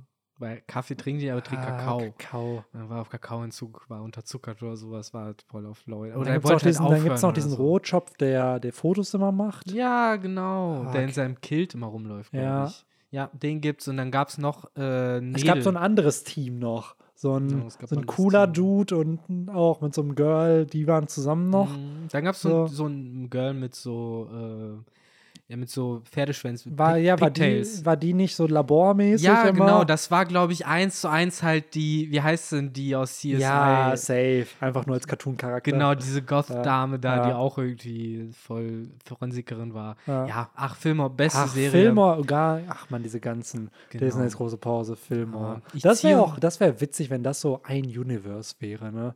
Generell fand ich so witzig, Disneys große Pause, einfach, ja, die Pause in der Schule, Disneys Wochenend-Kids, einfach Disneys große Pause am Wochenende. Also, wo die dann, ja, halt einfach den Plot dann erzählen, ja, cool, was machen Kinder am Wochenende? Coole Sachen. Ja, Jo. Aber ich ziehe uns mal ganz kurz wieder ja wir zurück. müssen Bellamy verprügeln. Genau, denn er hat äh, viel äh, Dreck am Stecken, er hat uns sauer gemacht und er Mhm. kriegt jetzt das, was er endlich mal verdient hat. Ja, die Bounty-Posters sind fake. Seit Das ist, wie gesagt, von Oda, glaube ich, so geil aufgebaut, wie ich finde. Wie gesagt, erst hast du diesen Typen, der ne, als erstes das sieht. Äh, er ist äh, die, der Cassandra, der dann halt vom Strand angelaufen kommt und äh, den Trojanern sagt, sie kommen, die Griechen kommen. So, und alle sagen, what the fuck laberst du? Du bist doch dumm im Kopf, seh dich doch mal um. So, wie soll hier irgendwas passieren? Du hast sie doch gesehen, Ruffy und Co. Das sind alles Waschlappen und die äh, Ströte, ne, die Kopfgelder, Fake, wie du gesagt hast und so Sie weiter. haben beide höhere Kopfgelder als du. Mm, Das ist halt, ja, auf der einen Seite halt aber auch, was soll Bellamy denn anderes tun als das? Ich meine, er hat zwei Möglichkeiten. Entweder halt irgendwie sein Gesicht wahren und halt, äh, ja, große Fresse haben oder halt wirklich mit Schwanz eingezogen abhauen auf die Gefahr hin, dass der Stroh halt vielleicht wirklich eine kleine Nummer in Wirklichkeit ist und dann hat er verkackt. Und äh, was soll ich sagen? Ich glaube, in der Welt von One Piece bist du kein großer Pirat, wenn du keine Risiken eingehst. Insofern zumindest da Props an Bellamy, dass er da Selbstvertrauen hatte, aber natürlich grenzt das ein bisschen fast schon an Größenwahn, wie viel Selbstvertrauen dieser Mann immer in sich drin hat. Umso cooler, dass dann Ruffy ankommt, äh, nachdem es noch heißt, so von wegen, ah, das ist doch alles Quatsch und da kommt niemand und dies, das. Äh, dann hört man so, Bellamy, komm heraus. So, und alle drehen durch. Hm. Instant wird Bellamys Propaganda in Anführungszeichen wirkungslos gemacht, dadurch, dass Ruffy halt Taten folgen lässt. So, dass halt Kein Gelaber. richtig, dass dieses 100 Millionen Berry und wenn du den verärgerst, dann kommt der bestimmt, dass das wird jetzt erfüllt. So, das ist noch ein Schritt näher. So, bei, bei dem ersten, die Kopfgelder, das konnten die Leute noch schlucken. So, da konnte Bellamy noch beruhigen. Aber jetzt kommt der Typ. So, und jetzt sind die so, fuck that shit. So, wenn ich die Wahl habe, Bellamy zu vertrauen oder lieber mich in, aus dem Stopp zu machen, mache ich Zweiteres. Und der Einzige, den er eigentlich wirklich noch auf seiner Seite hat, ist eben der gute Circus. Hm. Und äh, das finde ich schon alles sehr cool, weil wenn man das alles so das erste Mal liest oder guckt oder generell sich in Erinnerung auch behält, hat man diesen Eindruck von alle buhen Ruffy aus, er wird da voll irgendwie zur Schnecke gemacht und so. Aber so ist es eigentlich gar nicht so. In Wirklichkeit hast du halt schon Leute, die Bellamy mehr oder weniger sagen so, yo, yo, yo, yo, yo, jetzt nicht, nicht, übertreib's nicht, übertreib's doch bitte nicht. Es ist eigentlich genau das Gegenteil von diesem klassischen Underdog-Ding, wie wir es von Mangas und Animes immer so gern haben, wo halt jemand unterschätzt wird, nur um dann halt rauszuholen. Weil der Einzige, der Ruffy unterschätzt, ist halt Bellamy. Äh, Ja, gut, Cricket auch. Äh, Cricket ist ja gar nicht äh, da. Circus. Circus auch, weil die anderen sagen ja so, ja, ey, Circus gehört zur Crew. ja, ja, der so, ja, aber was, was wenn, wenn das die Wahrheit ist so? Und dann ist er Richtig. so, ja, Alter, komm, sieht der so aus, als ob der, und da haben wir dieses typische, was ja schon so ein bisschen auch ein Stilmittel wird, Ruffy wird unterschätzt. Damals haben wir es noch, ist ja auch okay, aber jetzt, wo er 100 Millionen Barry hat, dann halt noch nicht. Das, by the way, auch noch bevor Bartholomeus Bär und Doflamingo in die Story eingeführt werden, weil, wie du schon Richtig. gesagt hast, die haben dann eingefrorenes Kopfgeld, was nochmal deutlich höher ist. Hier ist gerade 100 Millionen Berry, das höchste bekannte Kopfgeld, was wir weiß jetzt zu dem nicht, Zeitpunkt in der ich Story haben. außerhalb des Podcasts schon gesagt habe. Doch, ich- doch, hattest du. Wir Echt? ja Habe eben, ich im ja, ja, wir, Podcast wir haben meine ge- Hände zusammengeklatscht? Äh, geklatscht? Weil ich weiß ganz genau, dass ich bei der Wir Flamingo 320, da habe ich ganz da habe ich laut 300, geklatscht. ja, da habe ich 340 dann korrigiert. Ja. Äh, Wir hatten es, im glaube ich, eben, ja, ja, wir haben ja eben schon über die gequatscht auch. Deswegen. Ähm, auf jeden Fall, was interesting ist, weil das tut Oda auch sehr gerne. Ruffy kriegt ein neues Kopfgeld und dann führt er sehr, sehr schnell neue Kopfgelder ein. Hey, cool, 500 Millionen Berry nach Dressrosa. Hier hast du Jack mit einer Milliarde. Boah, Ruffy, voll cool, dass du 400 Millionen hast. Hey, by the way, dein Bruder damals, ne, hier in einem äh, Databook habe ich kurz revealed, dass der 550 Millionen hat. Ah, leider bist du nicht mal der Höchste. Und das macht Oda immer und immer wieder, dass da halt eben Ruffy nie lange das, Kopf, das höchste Kopfgeld hat, was er dann halt hat in der Story. Und ähm, hier, selbst mit Gekko Moria, Ruffy kriegt 300 Millionen, auf einmal Thriller Bark Robin, ja, der hat 320 gehabt. so, du denkst so, come on.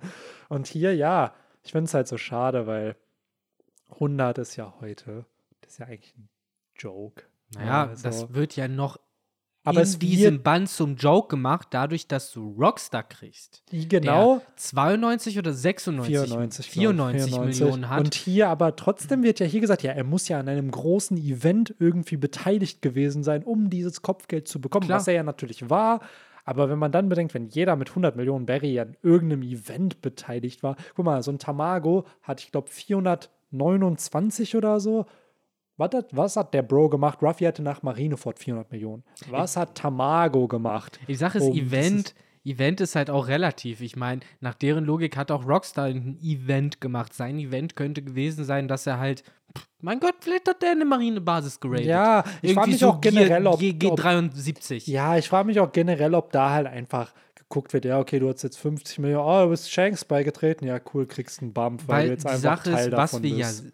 Eben, weil was wir ja sehen, ist halt, dass die echten Piraten, in Anführungszeichen, ähm, die wissen halt nichts davon. So was für Events. Event? So, das ist halt, das sind keine Events. Das sind halt für so einen kleinen Dude ein Event. Aber gut, die für wissen so halt einen nicht- Marco ist das halt so, was? Along Park? What ja, the fuck? what the fuck. So, What do I care? Ja, das auf jeden Fall. Und was man darf ja nicht vergessen, dass äh, diese ganzen Informationen rund um Alabasta, dass das die Strohbande war, ja vertuscht wurde. Richtig. Es wurde ja gesagt, ey, die Marina hat das gemacht, Smoker hat das hingekriegt, Crocodile zu besiegen. Und der einzige, finde ich, der da smart genug war, das erfahren wir ja dann später, war Doflamingo, der ja gesagt hat, ey, dieser Strohhut hat auf einmal ein höheres Kopfgeld bekommen, nachdem Crocodile gefallen ist. Das äh, kann ja nicht so sein. Und seit dem Punkt beobachtet er dann ja Ruffy sozusagen, was der halt macht. Ja. Damit So. ist er einen halben IQ-Punkt weiter als sämtliche Leute dort gerade auf Mocktown.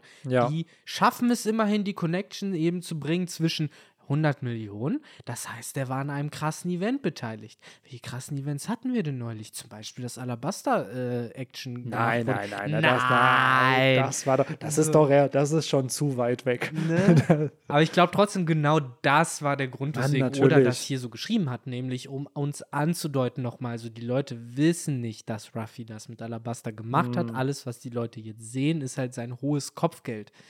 Ähm, Aber es ist auch sehr schön aufgelöst. Während Bellamy so alles in seinem Arsenal benutzt, auch an Teufelsfruchtfähigkeiten, aber auch an Smack-Talk, um Ruffy hier irgendwie schlecht zu reden von, ha, Träume sind, braucht man nicht und goldene Stadt existiert nicht und du bist dumm und du bist behindert, du hast keine Ahnung, du kannst gar nichts so, guck dich mal an. Und dann wird es einfach ohne Worte, oder fast ohne Worte, fertig gemacht. Ruffy ist so, sagt so wenig wie möglich und haut diesen Dude da einfach gegen das Holz. Und ich finde, das Panel ist so stark, dass du diesen Impact gefühlt spürst, Ja. den Bellamy hier abbekommt. Also Das- sehr schön perspektivisch hier gearbeitet und mit Speedlines und diesem Effekt vom Punch. Das ist legendär. Das ist äh, eine der großen Szenen zusammen mit eben Zorro, der Mr. One zerschneidet, Ruffy, der danach nochmal den äh, Tenryubito boxt. Das sind halt die Bilder, wo Oda weiß, dass da will ich jetzt Power reinpacken. Und wie du halt richtig sagst, das ist das Highlight des Bands, dieses Bild. Es ist unfassbar, so, so krass. Also wie du halt sagst, so man hat halt wirklich dieses so, oh, so Ja. wow. So auch gerade so, Mann, so man erwartet das vielleicht beim ersten Mal auch nicht. Man denkt, da kommt jetzt ein Kampf. Genau, ein Kampf. So, und dann ist das nicht mal ein Kampf. Nichts, wie Zorro halt sagt, so die, die sind zum Ignorieren da Ja. so und hätten die halt nicht Ärger gemacht mit äh, Cricket, hätte Ruffy die auch ignoriert. Ja. Und somit wird halt alles, was dort in dieser Bar gemunkelt wurde von, oh shit, Bellamy, du musst abhauen, der ist sauer auf dich, der kommt und der reißt dich in Stücke und wir sollten jetzt von Bellamy Abstand nehmen. Alles berechtigt, alles stimmt. So Ruffy wurde von den dummen Leuten genau richtig eingeschätzt. Ja, auch krass. Das ist halt auch hier wieder einfach sehr schön, dieser Clash. Und das in sehr wenig Chaptern Ja. äh, aufgebaut von Ruffy, der an Träume glaubt, der einfach Mhm. Dinge machen will, die für Normalsterbliche in diesem Universum irgendwie ein bisschen weird und wack wirken. Dann aber jemanden, der das alles mockt und sich drüber lustig macht und sagt, Träume sind nicht wichtig. Du hast diesen kurzen Clash. Bellamy wird verprügelt und am Ende weißt du einfach nur so, ja, Ruffy hat recht, der wird nach Sky Island kommen. Und das wird ja hier auch noch humorvoll aufgearbeitet. So dieses, ey, gib mir das Gold zurück und so, ey, was, was, was machst du denn jetzt? Bla, was hast du vor? Und Also, ja, ich will in den Himmel. so einfach so ganz stumpf, dieses, ey, ich will nach oben. So, wo dann nochmal dieses Humorvolle da auch ein bisschen halt aufgearbeitet wird. Ähm, Aber auch gleichzeitig zeigt das diesen ganzen Leuten halt so irgendwie, ja, Bellamy hat Scheiße erzählt. So, Ja. Guck mal, dieser Typ, der sagt, das geht. ja, Also geht das halt auch. Genau das ist ja das, was Oda hier auch tut, weil dieser Punch hat im Endeffekt für Bellamy zu sehr, sehr viel Character Development geführt. Ja. Weil das Erste, was er zu Ruffy sagt auf Dressrosa, ist ja, ey, ich werde nicht mehr über dich lachen. So. Und er ist ja selber nach Sky Island gereist und hat ja diese goldene, äh, diesen goldenen Pillar, den die Strohhutbande als Waffe geglaubt hat, den hat er ja Mhm. mitgenommen und den Doflamingo gegeben. Äh, was ja dann zeigt, ey, der glaubt an Träume. Und mittlerweile ist es ja auch ein Träumer geworden. Das ist ja das Ironische irgendwie. Und äh, immer noch kein offizielles Mitglied der Flotte, aber er hat sich eine Vivre-Card mitgenommen. Das heißt, auch hier hat Oda wieder diesen Moment erstmal genutzt, um Bellamy als Antagonisten aufzubauen, dem ab dann, ihm dann aber die Redemption gegeben, dass er trotzdem das erlangen kann, was Ruffy erlangen kann. Und damit wird, der spielt ja dann mit, diesem, mit dieser Thematik, wer ist sein Idol. Wir erfahren ja am Ende von Skype hier, dass äh, Doflamingo der Boss im Endeffekt von Bellamy ist. Und später realisiert er dann, hey, vielleicht bin ich dem falschen Mann einfach gefolgt. Weil anscheinend bin ich ja Doflamingo komplett egal. So, und das fände ich halt irgendwie sehr, sehr schön, tragisch irgendwo, aber es gibt, man versteht Bellarmé irgendwie, der wollte sich halt beweisen einfach die ganze Zeit vor Doflamingo ja. und Doflamingo hat es einfach null gejuckt, wer das überhaupt ist, was der überhaupt kann. Was ich interessant finde, wir sehen ja sogar ähm, an der, am Haus von Cricket, nachdem er von Bellarmé überfallen wurde, dann ja das Emblem, das äh, identifiziert wird als Bellamys Emblem, aber wir wissen ja mittlerweile, dass es sich hierbei eben um äh, Doflamingos Zeichen handelt.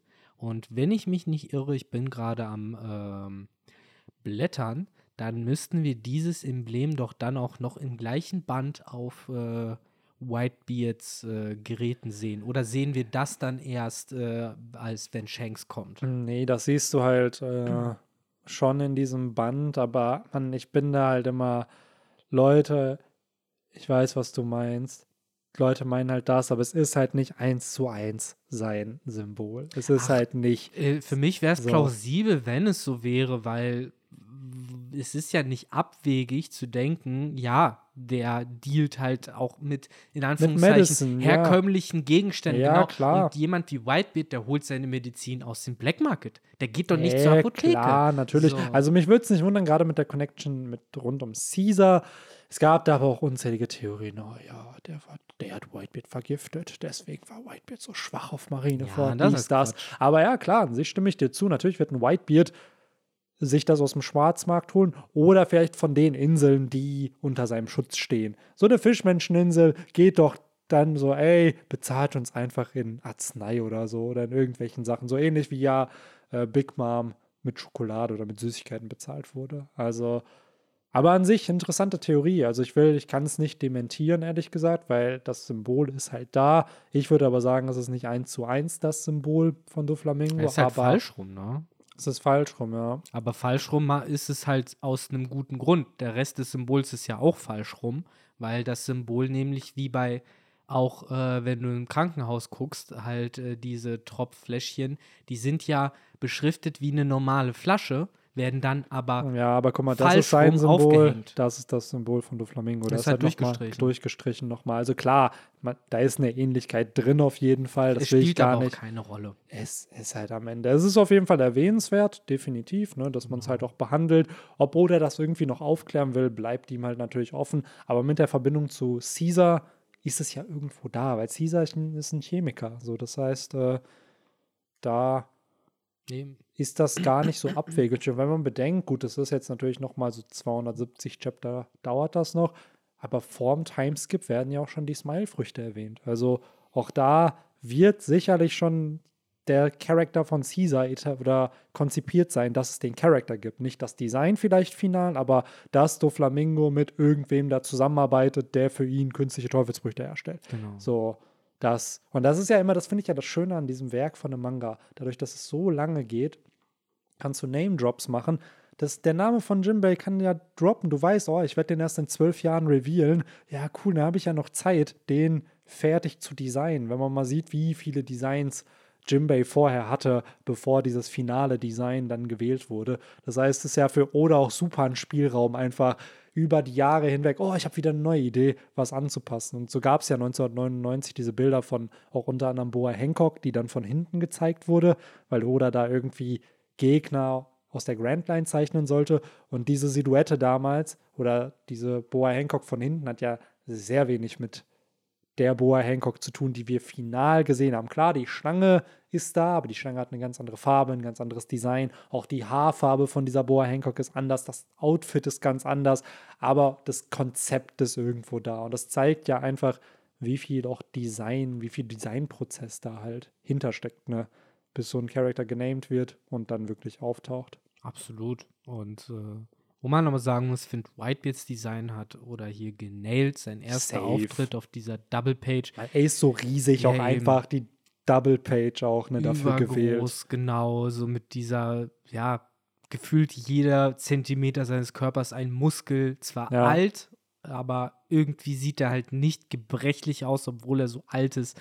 So, es äh, macht halt einen sehr äh, eindrucksvollen, ein, äh, eindrucksvollen Eindruck. Ähm, und wir haben dann ja auch Shanks Reaktion, der das ja alles ein bisschen lustig findet. Man fragt sich halt fast schon, warum genau schickt er überhaupt Rockstar überhaupt eigentlich los, außer dass der Rockstar so ein bisschen ficken wollte. So, ja, ja fahr mal zu Whitebeard. Äh, ich weiß ganz genau, dass er pisst sein wird. Natürlich wird er nicht schicke. Ja sagen. Ich weiß schon, dass er, in Wirklichkeit weiß Shanks schon, ja, ich werde mich mit dem treffen müssen. Aber hey, Rockstar, geh da mal hin, mach ja. das mal aus Fun. Aber auch schön wie hier, wie du schon sagst, auch dieses, zum einen Whitebeard, der halt diese Doppelseite hier einnimmt, als der stärkste Mann der Welt gezeigt wird, obwohl wir ihn hier nur sehen, wir erfahren noch nicht, was er gemacht hat. Und dann hast du halt wirklich Shanks, der hier so hardcore casual eingeführt wird. Und wenn man dann später die Story sieht, Shanks beendet Marineford, ist im Endeffekt auch der Mann, der ja sehr viel Shit noch am Ende der Story irgendwie machen wird und auch irgendwie die Balance der, der in der neuen Welt irgendwie hält, dass man sich so denkt, das ist so ein Kontrast, wie diese beiden Charakter eingeführt werden oder gezeigt werden in diesem Chapter, beide aber enormen Einfluss halt haben. Und ähnlich mhm. wie auch, finde ich, ein bisschen Ruffy und Bellarmé. Bellarmé, der halt hier Big Talk macht und voll krass irgendwie ist, und Ruffy, der so richtig casual einfach da halt rumläuft und nicht so aussieht, als ob er der gefährlichste ist. Ähnlich wie Shanks. Ich finde aber von Oda wird uns trotzdem hier explizit gesagt, dass äh, beide krass sind. Natürlich. Und äh, dass auch beide Aufmerksamkeit aus sich ziehen. Sowohl Whitebeard als auch Shanks. Das hast du ja dann eben durch die Aussage der fünf Weisen, die halt eben nichts Besseres haben, als darüber zu reden, dass sich Shanks mit Whitebeard trifft, dass Shanks shady Movements aufweist. Und ich meine, wie viel Angst musst du vor jemandem haben, wenn du ja schon, wenn er sich überhaupt bewegt, sagst, der bewegt sich. So. Ne? Generell, vier Kaiser, uh. Es gibt noch keine Kaiser. Also Stimmt. davon ist noch nicht die nein, Rede. Nein, aber nein, natürlich nicht die Rede, aber es sind ja schon Kaiser in dem Universum. Ja, natürlich. So. Es ist ja aber, schon, aber es ist ja wirklich so, uh, uh, Whitebeard hat sein Schiff betreten. Wo, wo geht er hin? Ah, okay, gut, er geht ja, mal genau. einkaufen. Das ist so ein bisschen so. wie äh, so ein bisschen wie die äh, Cops bei Sopranos, die da immer äh, vor Tonys Haus in dem Auto saßen und äh, irgendwie da auch jeden Move mitbekommen haben.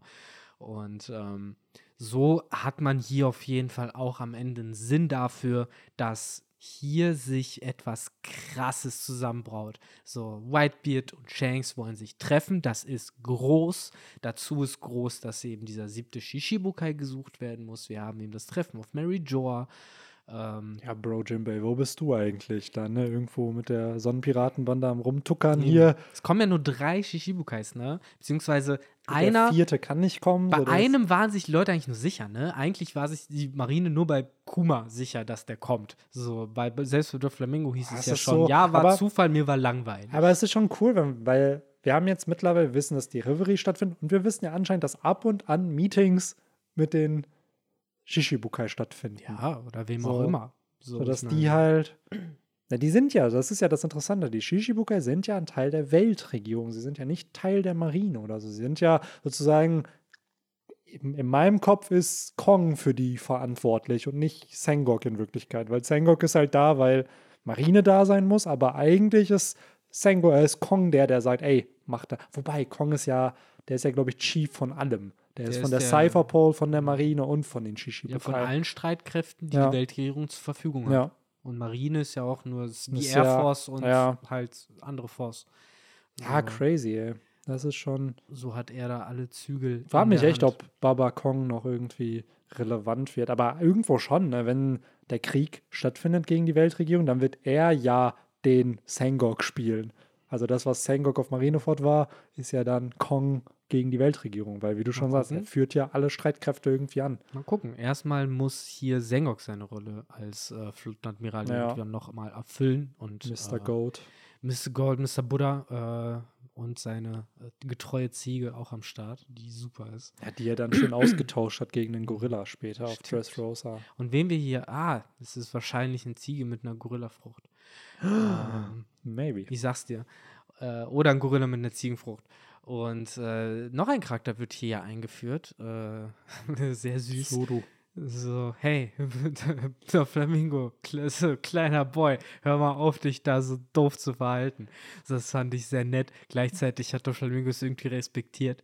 Glaubst Aber erst, du? Ja, sorry. Nee, ich wollte gerade sagen, aber erst als äh, Sengok dann reinkam und gesagt hat, so bist also Okay, hier, um die- Krieg anzufangen. Okay, okay, die Ziege Ja. ist da. Ich, ich chill. ja, genau. Glaubst du, dass zu diesem Zeitpunkt schon oder die Grundzüge für Dressrosa hatte? Weil es ist ja schon interessant, dass Tsuru, Doflamingo und Sengok hier miteinander interacten. Und wir wissen ja, Doflamingo hat seinen Bruder getötet. Und für Sengok war das wie ein Sohn.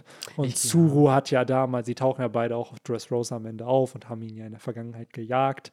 Äh, ob das dann einfach später sich gedacht wurde, ja, ja, passt irgendwie cool. Oder ob das hier schon. Ja, ich glaube schon, dass, also keine Ahnung. Ich denke mal, da wurde wirklich eher genommen, so, okay, diese Charaktere hatten noch vorher irgendwie schon was mit ihm zu tun. Ich behalte das jetzt so in dieser Konstellation. Und deswegen sind es dann die älteren Kaliber, so, weil ich meine, das sind ja auch zusammen mit Gab so die ältesten, die wir kennen, so und auch die, wo es dann eben auch am realistischsten ist, dass sie eben auch vor 20, 30 Jahren Ja. schon höchst aktiv waren, während so ein Safe. Smoker höchstens irgendwie gerade mal äh, war Deckschrubber war. 18, ja. Die sind ja wirklich, ne? Tsuru, Sengok und Gab sind ja so, so wie ich das mitbekommen habe, so ein Trio. Die sind ja gleichzeitig irgendwie bei der Genau. Marine gestartet. Und äh, ja, schon interesting, wie Oda immer mit diesem Konzept auch teilweise von so Trios spielt, ne? Wo du dann halt so, so kleinere Konstellationen hast von so kleinen Grüppchen, die dann da angefangen haben. Bei den Revolutionären hast du Sabo, Hack und Koala, die dann so dieses kleine, selbst Corby hat sein kleines Trio irgendwie. Auf So. jeden Fall. Aber ähm, da die Zeit langsam drängt Yes, auf jeden Fall. Lass uns zumindest unseren genau Zuhörerinnen und Zuhörern noch äh, den Rest erzählen will, was denn noch Genau. alles krasses abging, denn es ging halt noch einiges ab, haben wir noch den mächtigen Auftritt von Falkenauge, der als Mhm. dritter Shibukai dann doch dazu kommt und sagt, äh, ihr könnt mich alle mal, ich will nur zuhören. Das denkt sich Rafid auch, der auf einmal dort mitten irgendwo auf der Burg in diesem Fenster auftaucht und äh, der Weltregierung sagt, howdy ho, ich habe hier jemanden, der könnte eure äh, Stelle als siebter Shishibukai füllen, auch wenn ihr von dem noch gar nichts gehört habt. Kann ich verstehen, dass ihr skeptisch seid. Daran arbeiten wir gerade und wir hoffen, dass äh, unsere Firma bereits in ein paar Monaten ein Wachstum aufweisen wird, was Ja, euch ey, zufriedenstellt. Ey, ich habe ich hab ihn damals nicht geschafft, den West Blue gefangen zu nehmen. Macht ihr das mal bitte. Der war richtig krass, der Dude. Ja, Der war ja Sheriff einfach. So Ja? ist halt auch so ein bisschen. Das ist halt so diese Ebene, Sheriff, genauso wie hier, wie hieß denn nochmal der Dude mit der Windmühle auf dem Kopf? Hm, Aus- Genso.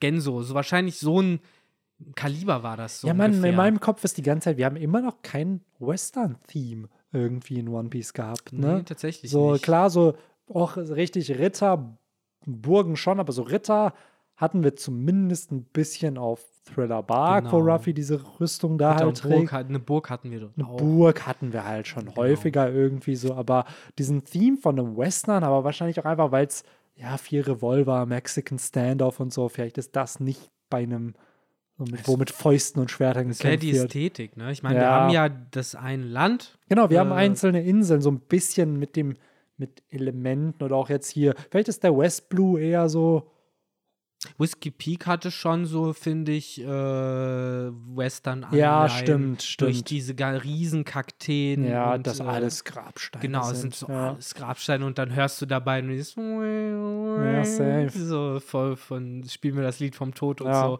Stimmt, Und das hat so ein bisschen was gehabt davon, ne? Das ging schon in die Richtung, Ja. finde ich, auch mit ja diese so eine Stadt ohne Regeln so nach Ja, Motto. aber stimmt, aber nie so einen richtigen Arc-Arc, weil das war ja Genau, das wirklich, fehlt uns. das war aber, was war das, fünf Chapter auf Whiskey Peak irgendwie oder Mhm. sechs. Was aber herausragend ist, Ja. dass äh, Croc, äh, Croc, da ich schon, Blackbeard scheinbar äh, ein Beuteschema hat, was seine Crewmitglieder angeht, denn hier haben wir bereits den zweiten, äh, ja, mehr oder weniger entehrten äh, Beamten. Den Ich wollte er gerade sagen, einfach ehrenlose Bastarde. Die nimmt er gerne in seine Bande auf. Richtig, weil Rafid war ja der eine und später kommt ja noch der gute Shiryu dazu, der im Endeffekt genauso wie Rafid drauf ist, Ja. der eben äh, seine Position äh, in der Justiz, in der Justice sozusagen ausnutzt. Äh, Ich weil mag Magellan nicht mehr.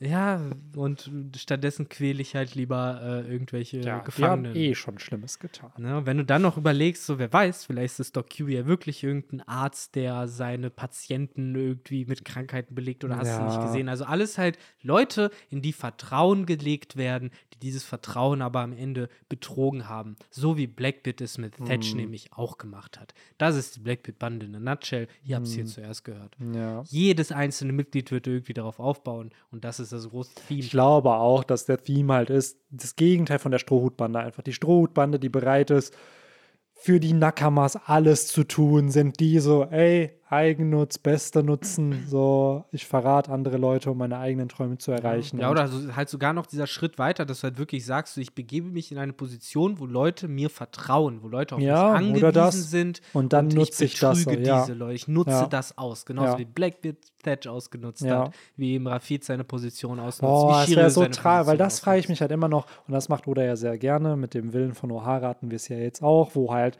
was Bekanntes genommen wird, eine Szene, die dann erweitert wird nochmal mit neuen Informationen, wo ich mich frage, kriegen wir irgendwann den Dialog von Thatch und Blackbeard, bevor es zum Mord kommt? Mm. Ich dachte, du, also, ich dachte, du holst jetzt die Theorie raus, dass äh, Teach seine Infos darüber hat, weil äh, Jesus Barks, äh, einer der letzten Überlebenden von den Wissenschaftlern von O'Hara, Nein, nein, nein, nein, auf Blackbeard gestoßen ist. nein, nein. Gerade Jesus Barks. genau der, genau. So. naja, auf jeden Fall, wo ich mir dann halt dachte, so, ey, das wäre halt, stell dir mal vor, einfach so ein, das, das, weil ich frage mich halt immer, wie, wie will man das also was für eine Nuance müsste man da halt entsprechend noch zeigen, vielleicht von Blackbeard und was ist einfach, wenn er ihn hätte fragen können, ey, gibst du mir die Frucht? Und der er hätte, ihm, hätte er ihm, hätte sie ihm gegeben, klar. aber dadurch, dass er es halt nie getan hat, ja, wird er halt einfach, weil er wollte die Frucht vielleicht gar nicht. Vielleicht kriegt man das ja mit, bevor er ihn umbringt. Dann siehst du einen Thatch, der in Gedanken oder mit jemand anderem darüber redet. So, ja, aber eigentlich brauche ich die gar nicht. Und dann geht er in sein Zimmer und dann geht die Tür so. Und Also ich denke auch, dass wir da noch eine Szene bekommen werden, denn ja, das wird in diesem Band nochmal klar, dieser Mord an Thatch, das ist so ein zentrales Ding. das ist der Whitebeard, Katalysator Shanks, für diesen genau, Plot und für das, was passiert. Ne? So dadurch, dass Thatch ermordet wurde, das ist krasser für den Plot, als dass Ruffy seine Reise gestartet Genau. weil Ruffy ist hier gerade im ersten Part der Story bis zum Timeskip ja voll oft einfach nur drin und die Antagonisten definieren eigentlich, was gerade passiert. Und erst nach der nach dem Timeskip ist ja eigentlich Ruffy oft in so einer Rolle von, ey, ich mach Shit. Auf der Fischmenscheninsel, auf Pankasat, auf Dressrosa, auf Whole Cake Island, auf Wano. Da ist immer schon Ruffy hingekommen, während Leute da established waren. Und im Pre-Timeskip ja eigentlich nicht. Da ist immer Ruffy wird reingesprinkelt, weil gerade was passiert und Ruffy ist dann da. So. Und äh, ja, nachdem wir dann diese ganzen Big Shots alle ins Gesicht gedrückt bekommen haben, kriegen wir am Ende nochmal offiziell die Blackbeard-Bande vorgestellt, äh, im Kontrast zur Whitebeard-Bande, äh, die auf Jaya ihr Unwesen getrieben haben und dann jetzt auch den guten Circus endgültig äh, in den Boden gerammt haben, damit die Bellamy-Bande auch wirklich nichts mehr zu melden hat. Und äh, wir kriegen dann auch die Connection mit, dass Rafid auch zu denen gehört. Sie haben dort auf ihn gewartet. Er verspätet sich aber ein bisschen. Und hier wird dann auch nur gesagt, äh, wenn er sich verspätet, dann ist es jetzt auch Schicksal. Wir gehen jetzt einfach weiter, tun unser Ding. Und äh, der ominöse letzte Satz, der uns Lesern, glaube ich, auch so ein bisschen klar machen wird, was die nächsten Chapter passiert, war dann noch, ich suche nach Leuten, die mindestens 100 Millionen Berry wert sind. Und ähm, das äh, schreit praktisch nach dem Mm. Strohhut und seiner Bande. Ob es da wohl jemanden gibt? Frische Infos auf der Insel, dass ein 100 Millionen Berry-Dude gerade für Ja. Action äh, gesorgt hat. Äh, dieser 100 Millionen Berry-Dude jedoch äh, hat gerade woanders zu sein, ist in letzter Sekunde noch äh, aufgetaucht, 46 Minuten zu spät. Aber nicht, weil der Kampf mit Bellamy so lange gedauert hat, sondern weil sich etwas Wichtigeres als das One Piece ihm entgegengestellt hat, nämlich ein Herkuleskäfer. Und äh, die wichtige, wichtige Frage, die Chopper ihm bereits letzte Nacht äh, im Wald gestellt hat, als sie den ersten getroffen hat, äh, was ist cooler, das One Piece oder ein Herkuleskäfer? Das ist schwer für Ruffy, Das vernünftig drauf zu antworten. Schwierig. Schwierig. Und äh, wir sehen, das zieht sich ja durch bis in die Gegenwart, wo er noch letztes Chapter Ruffy gescored hat, indem er einen Herkuleskäfer von Bonnie aufgehoben hat. Und äh, ein weiterer Erfolg für Ruffy und Chopper, die wohl die beiden äh, Käferhunter, ja. Käfersammler in der Crew sind. Safe. Aber auch Lissop ich ist ja cool. ein begnadeter Stimmt. So Käferfreund. Ich irgendwie. wette auf Frankie, der sein, der bestimmt irgendwie so seinen Shogun dann. auch Na, ja, Frankie passt da auch noch irgendwie rein. Ich das ist auf jeden Fall diese, ja. wenn es Pokémon in One Piece gäbe, das wären so die vier, die zusammen traden würden. So, die dann Frankie mit seinem Stahlteam da irgendwie. Stahl Elektro. So, Stahl Elektro, ja. Chopper mit, keine Ahnung, irgendwelchen Normaltypen. So, Lissop wahrscheinlich genau mit Käfer und auch viel mit Pflanze. Pflanze, genau. Und Ruffy, ja, so Kampf. normal Kampf irgendwie, ne? Ja, irgendwie so. Oder Feuer vielleicht auch noch ein bisschen, so ein Panferno oder ein Logok. Mm, Ja, stimmt, sowas in die Richtung auch Ja. passen. Aber ich glaube, diese Pokémon und One Piece-Thematik und welche, unzählig. genau, das hatten wir schon sehr oft gehabt. Und was wir aber noch haben, ist nämlich, dass äh, wir Blackbeard haben, der ja kurz bevor der Knock-Up-Stream kommt, weil mit dem Vogel Ja, wissen wir sie, sind ja noch gar nicht so weit. Wir Genau. sind ja erstmal überhaupt erst Ich bei dem gucke auf Moment, die Zeit, wo die Victor. Ja, wir deswegen lass mich, lass mich doch einfach mal mein, mein Hab ich mein, doch. Ne? Weil im Moment sind wir eben immer noch bei dem Moment äh, da angekommen, dass äh, die Ströte sich bereit machen und äh, wir wissen ja eigentlich noch gar nicht, wie die da überhaupt hochkommen sollen. Das hat den Cricket nämlich äh, vor ein paar Chaptern schon erzählt, nämlich bevor die Party angefangen hat. Dort hat er ihnen alles erzählt, außer dass sie den fucking Southbird holen müssen. Southbird holen müssen. Ähm, und zwar werden sie den Knock-Up-Stream nutzen. Der Knock-Up-Stream ist äh, ein klassisches Grand Line-Phänomen, äh, recht ähnlich auch dem, was äh, vor ein paar Chaptern an der Küste von Egghead passiert ist, bei uns im, äh, in der Gegenwart, wo ja auch Wasser äh, durch die Gegend geschossen wurde durch Whirlpools und seltsame Wettervorkommnisse. Da war es ja, glaube ich, auch heiße, heißes Wasser, was nach oben gestiegen ist. Und der Knock-Up-Stream wird ja auch äh, beschrieben, es wird gemutmaßt, weil niemand äh, mutig genug es sich von nah anzugucken, dass eben heißes Wasser sich irgendwo sammelt in so Taschen und dann eben mit hohem Druck rausfliegt und das eben dafür sorgt, dass wir dann eben diesen Knock-Up-Stream haben, Wasser, was mit hoher Geschwindigkeit nach oben gehauen wird.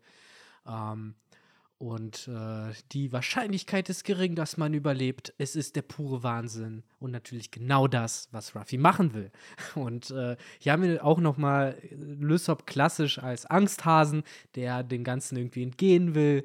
Äh, aber natürlich Ruffy überhaupt nicht davon überzeugt. Der ist schon bereit, sein Leben wegzuschmeißen für diesen Traum. Und ähm, so kommt es dann auch.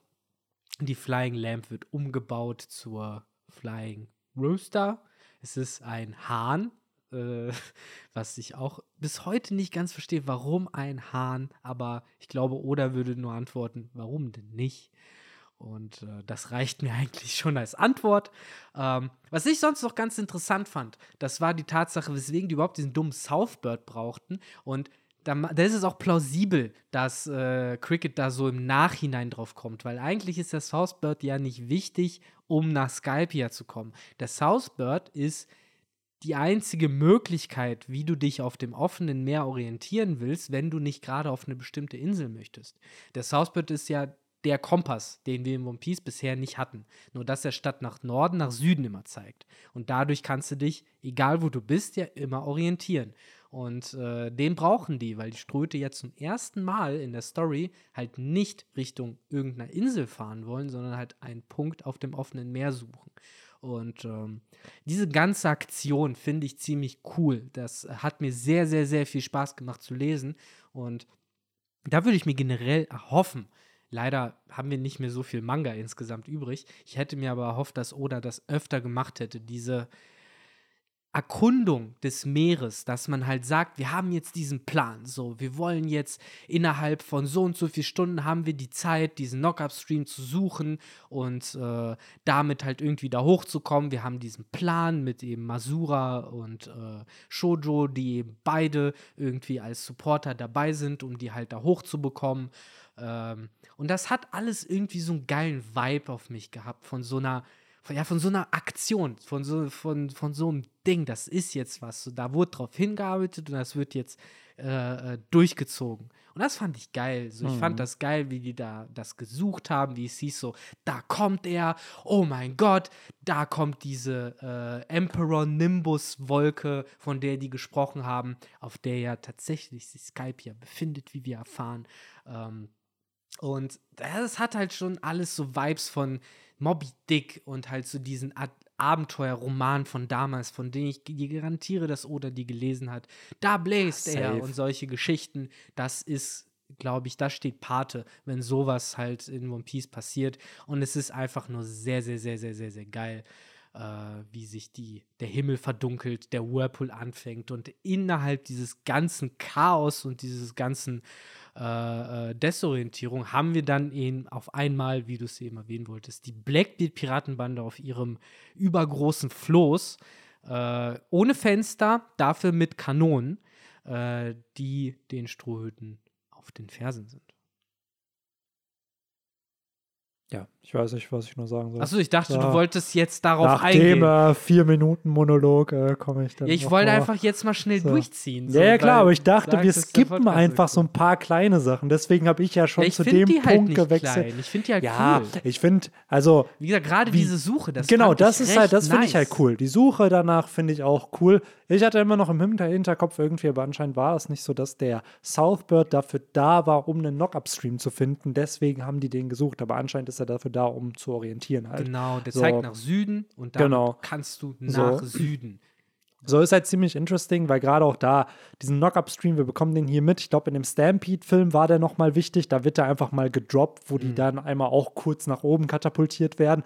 Aber mehr halt auch nicht. Wir haben die Aqua Laguna ja damals noch auf Water 7 bekommen. Die gab es ja dann auch noch mal so ein Wetterphänomen. Monkey Water gibt's noch? Oder Das gibt's wie auch, heißt das, ist so eine Welle. Es gibt ja auch, also, oder hat sich da schon so ein paar verschiedene Sachen ausgedacht, aber das, was ja wirklich storyrelevant ist, sind bisher Knock-Up Stream und Aqua Laguna halt entsprechend. Und vielleicht kommt ja noch was, wo man sich dann denkt, ey, cool, das hat für den Plot nochmal von Wetter Wetterphänomen irgendeine Bedeutung. Ähm, daher, ja, gerade bei diesem Knock-Up-Stream hat das so ein Abenteuer-Vibe. Es wird ja, glaube ich, auch gesagt, dass nicht jedes Schiff da oben halt auch ankommt. Ne? Also die Wahrscheinlichkeit ist ja fast null, ja, dass so, dass man das überhaupt halt macht. Schön, dass wir, dass unsere Protagonisten Plot-Armor haben. Das ist doch Mhm. sehr, sehr cool. ja, ähm, und Nami. Das muss man ja auch sagen. Stimmt, die ist auch sehr wichtig. Die hat richtig Skill bewiesen. So, mein Gedanke war eigentlich die ganze Zeit, Mann, ey, wenn Jimbei dabei wäre, dann hätten die das so gerockt. Mann, wenn Jimbei Der dabei Jimbei wäre- hätte das Schiff auf die Schulter genommen und das da hochgetragen. Mann, die Easy. hätten da irgendwelche coolen Dance-Moves mit dem Schiff gemacht, Ja. während die da hochgefahren Da hätte sich das so gedreht um den, äh, um den Knock-Up-Stream. Aber schön, dass Blackbeard hier auch nochmal so, haha, der ist, der eigentlich den Struten verkündet, dass sie neue Kopfgelder haben. Mhm. So, ey, ihr habt neue Kopfgelder. Ah, cool, okay, ciao. So, und eigentlich will er ja Ruffy hier gefangen nehmen. Es funktioniert aber nicht. Und dann macht er sich, ja, dann kommt halt leider Ace. Das irgendwie. Schiff wird aber brutal zerlegt. Ja, ne? richtig kaputt gemacht dafür, dass Blackbeard da ein Teufelsfruchtnutzer ist. Nicht Hoffentlich so. die anderen drei Ja, noch nicht. Noch nicht, ne? Die guten. Vier, das Pferd ja Ja, auch. stimmt, das Pferd, ey. Who knows? Äh, Eine das der dann ist. wenigen Teufelsfrüchte, die dieses Jahr in One Piece gedroppt wurden, ne? Also echt. Vier äh, Stück auf einmal. vier auf einmal plus Vegapunks und Aramakis. Das waren die Stimmt. Früchte, soweit die, glaube ich, dieses Jahr neu in die Story dazu Die kamen. ganz eigentlich. großen zumindest, Ja. ja. Interesting, Ähm, aber das ist ja. soweit, glaube ich, der Band, oder?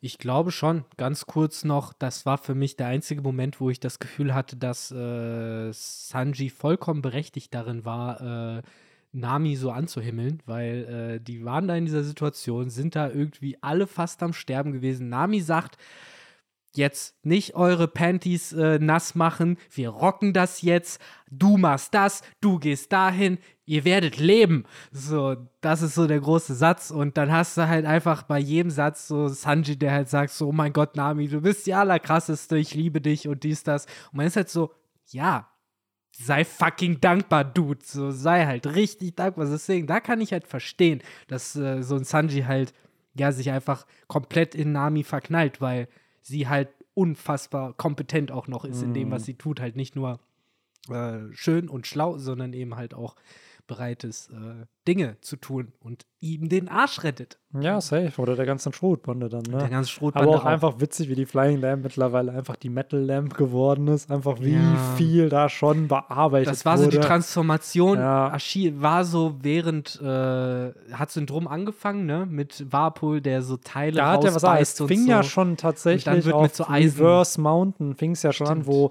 wo der Mast ab. Ruffy Oh ja. bricht den Mast Oh ja, einfach ab. So richtig Ruffy. dumm. Und Warpol war der Punkt, ne, wo dieses, oh krass, Alter, der beißt da einfach was ab. Wo ich glaube, dass da schon ungefähr Ideen waren von, ey, die kriegen irgendwann ein neues Schiff und dann Mhm. wurde halt geguckt, wie viel kann ich es noch demolieren. Weil nach Skypia fängt ja dann eigentlich schon dieser ganze Ja. Arc an. Es wird ja hier schon der Satz überhaupt auch in den Mund genommen, zu sagen, vielleicht brauchen wir irgendwann mal ein neues Schiff, wo Herr Lysop erstmal nichts davon hören will. Ja. Ja, und dann stimmt, auf Skype hier kommt äh, Klabautermann und sowas. Ne? Stimmt, da das taucht er ja auch noch. Ja. ja, crazy. Auf jeden Fall ein Genau. sehr, sehr, sehr, sehr guter Band. Also wirklich Ja. Worldbuilding aus einer narrativen Sicht phänomenal, aber auch generell auch dieses, was hier aufgebaut wird vom, vom Worldbuilding und auch Character Development für Ruffy, später auch für Bellamy irgendwann. Und ja, Blackbeard macht Jo. sich auf die Jagd. Ominös, alles mega krass. Das zieht sich zusammen, genauso wie eben diese Wolken der Emperor Nimbus zieht sich eben auch über der One Piece Storywelt so langsam alles zusammen und äh, wie ich es auch öfter gesagt habe, da hat es sich noch zusammengezogen. Marineford hat es ab und zu genieselt. Jetzt donnert und blitzt es und die Einschläge sind fast jedes Chapter. Ähm, super, wie sich das exponentiell gesteigert hat, finde ich. Und äh, ja, was sich hinter dieser Emperor Nimbus verbirgt und wohin die Strohhüte nächstes Chapter durchbrechen werden. Denn Nami hat, den, hat uns schon das Okay gegeben. Wenn sich Sky Island dort oben befindet, dann sind wir gleich da, wenn wir durch diese Wolke durchkommen. Und äh, ja, ich glaube, einen besseren Moment, diesen Band zu beenden, gab es nicht. Mhm. Das muss auch irgendwie geplant sein, denn wir haben ja wirklich den kompletten Cliffhanger und wie cool ist das, im nächsten Band halt einfach so, wusch, so in diese weiße Skypia-Welt reinzutauchen und ähm, endlich anzufangen mit der Action. Ach so, ein kleiner Moment noch, was ich unfassbar cool fand, in diesem Logbuch, was ja Cricket hatte und äh, den Ströten zum Lesen gegeben hat, haben wir zum ersten Mal einen Wafer erwähnt bekommen der ja Mm, schon stimmt. vor 400 Jahren von Händlern äh, an die äh, Marlon-Leute da äh, verkauft wurde. Was für mich halt auch nochmal zeigt, so vor 400 Jahren war es keine Frage, ob es Skype ja gab oder nicht. So, da, so wurde es ja auch hier in dem, äh, in dem Band gesagt, so vor 400 Jahren haben die Leute das nicht in Frage gestellt. Skype ja nicht, so, es gab ja die UEFA und dies, das.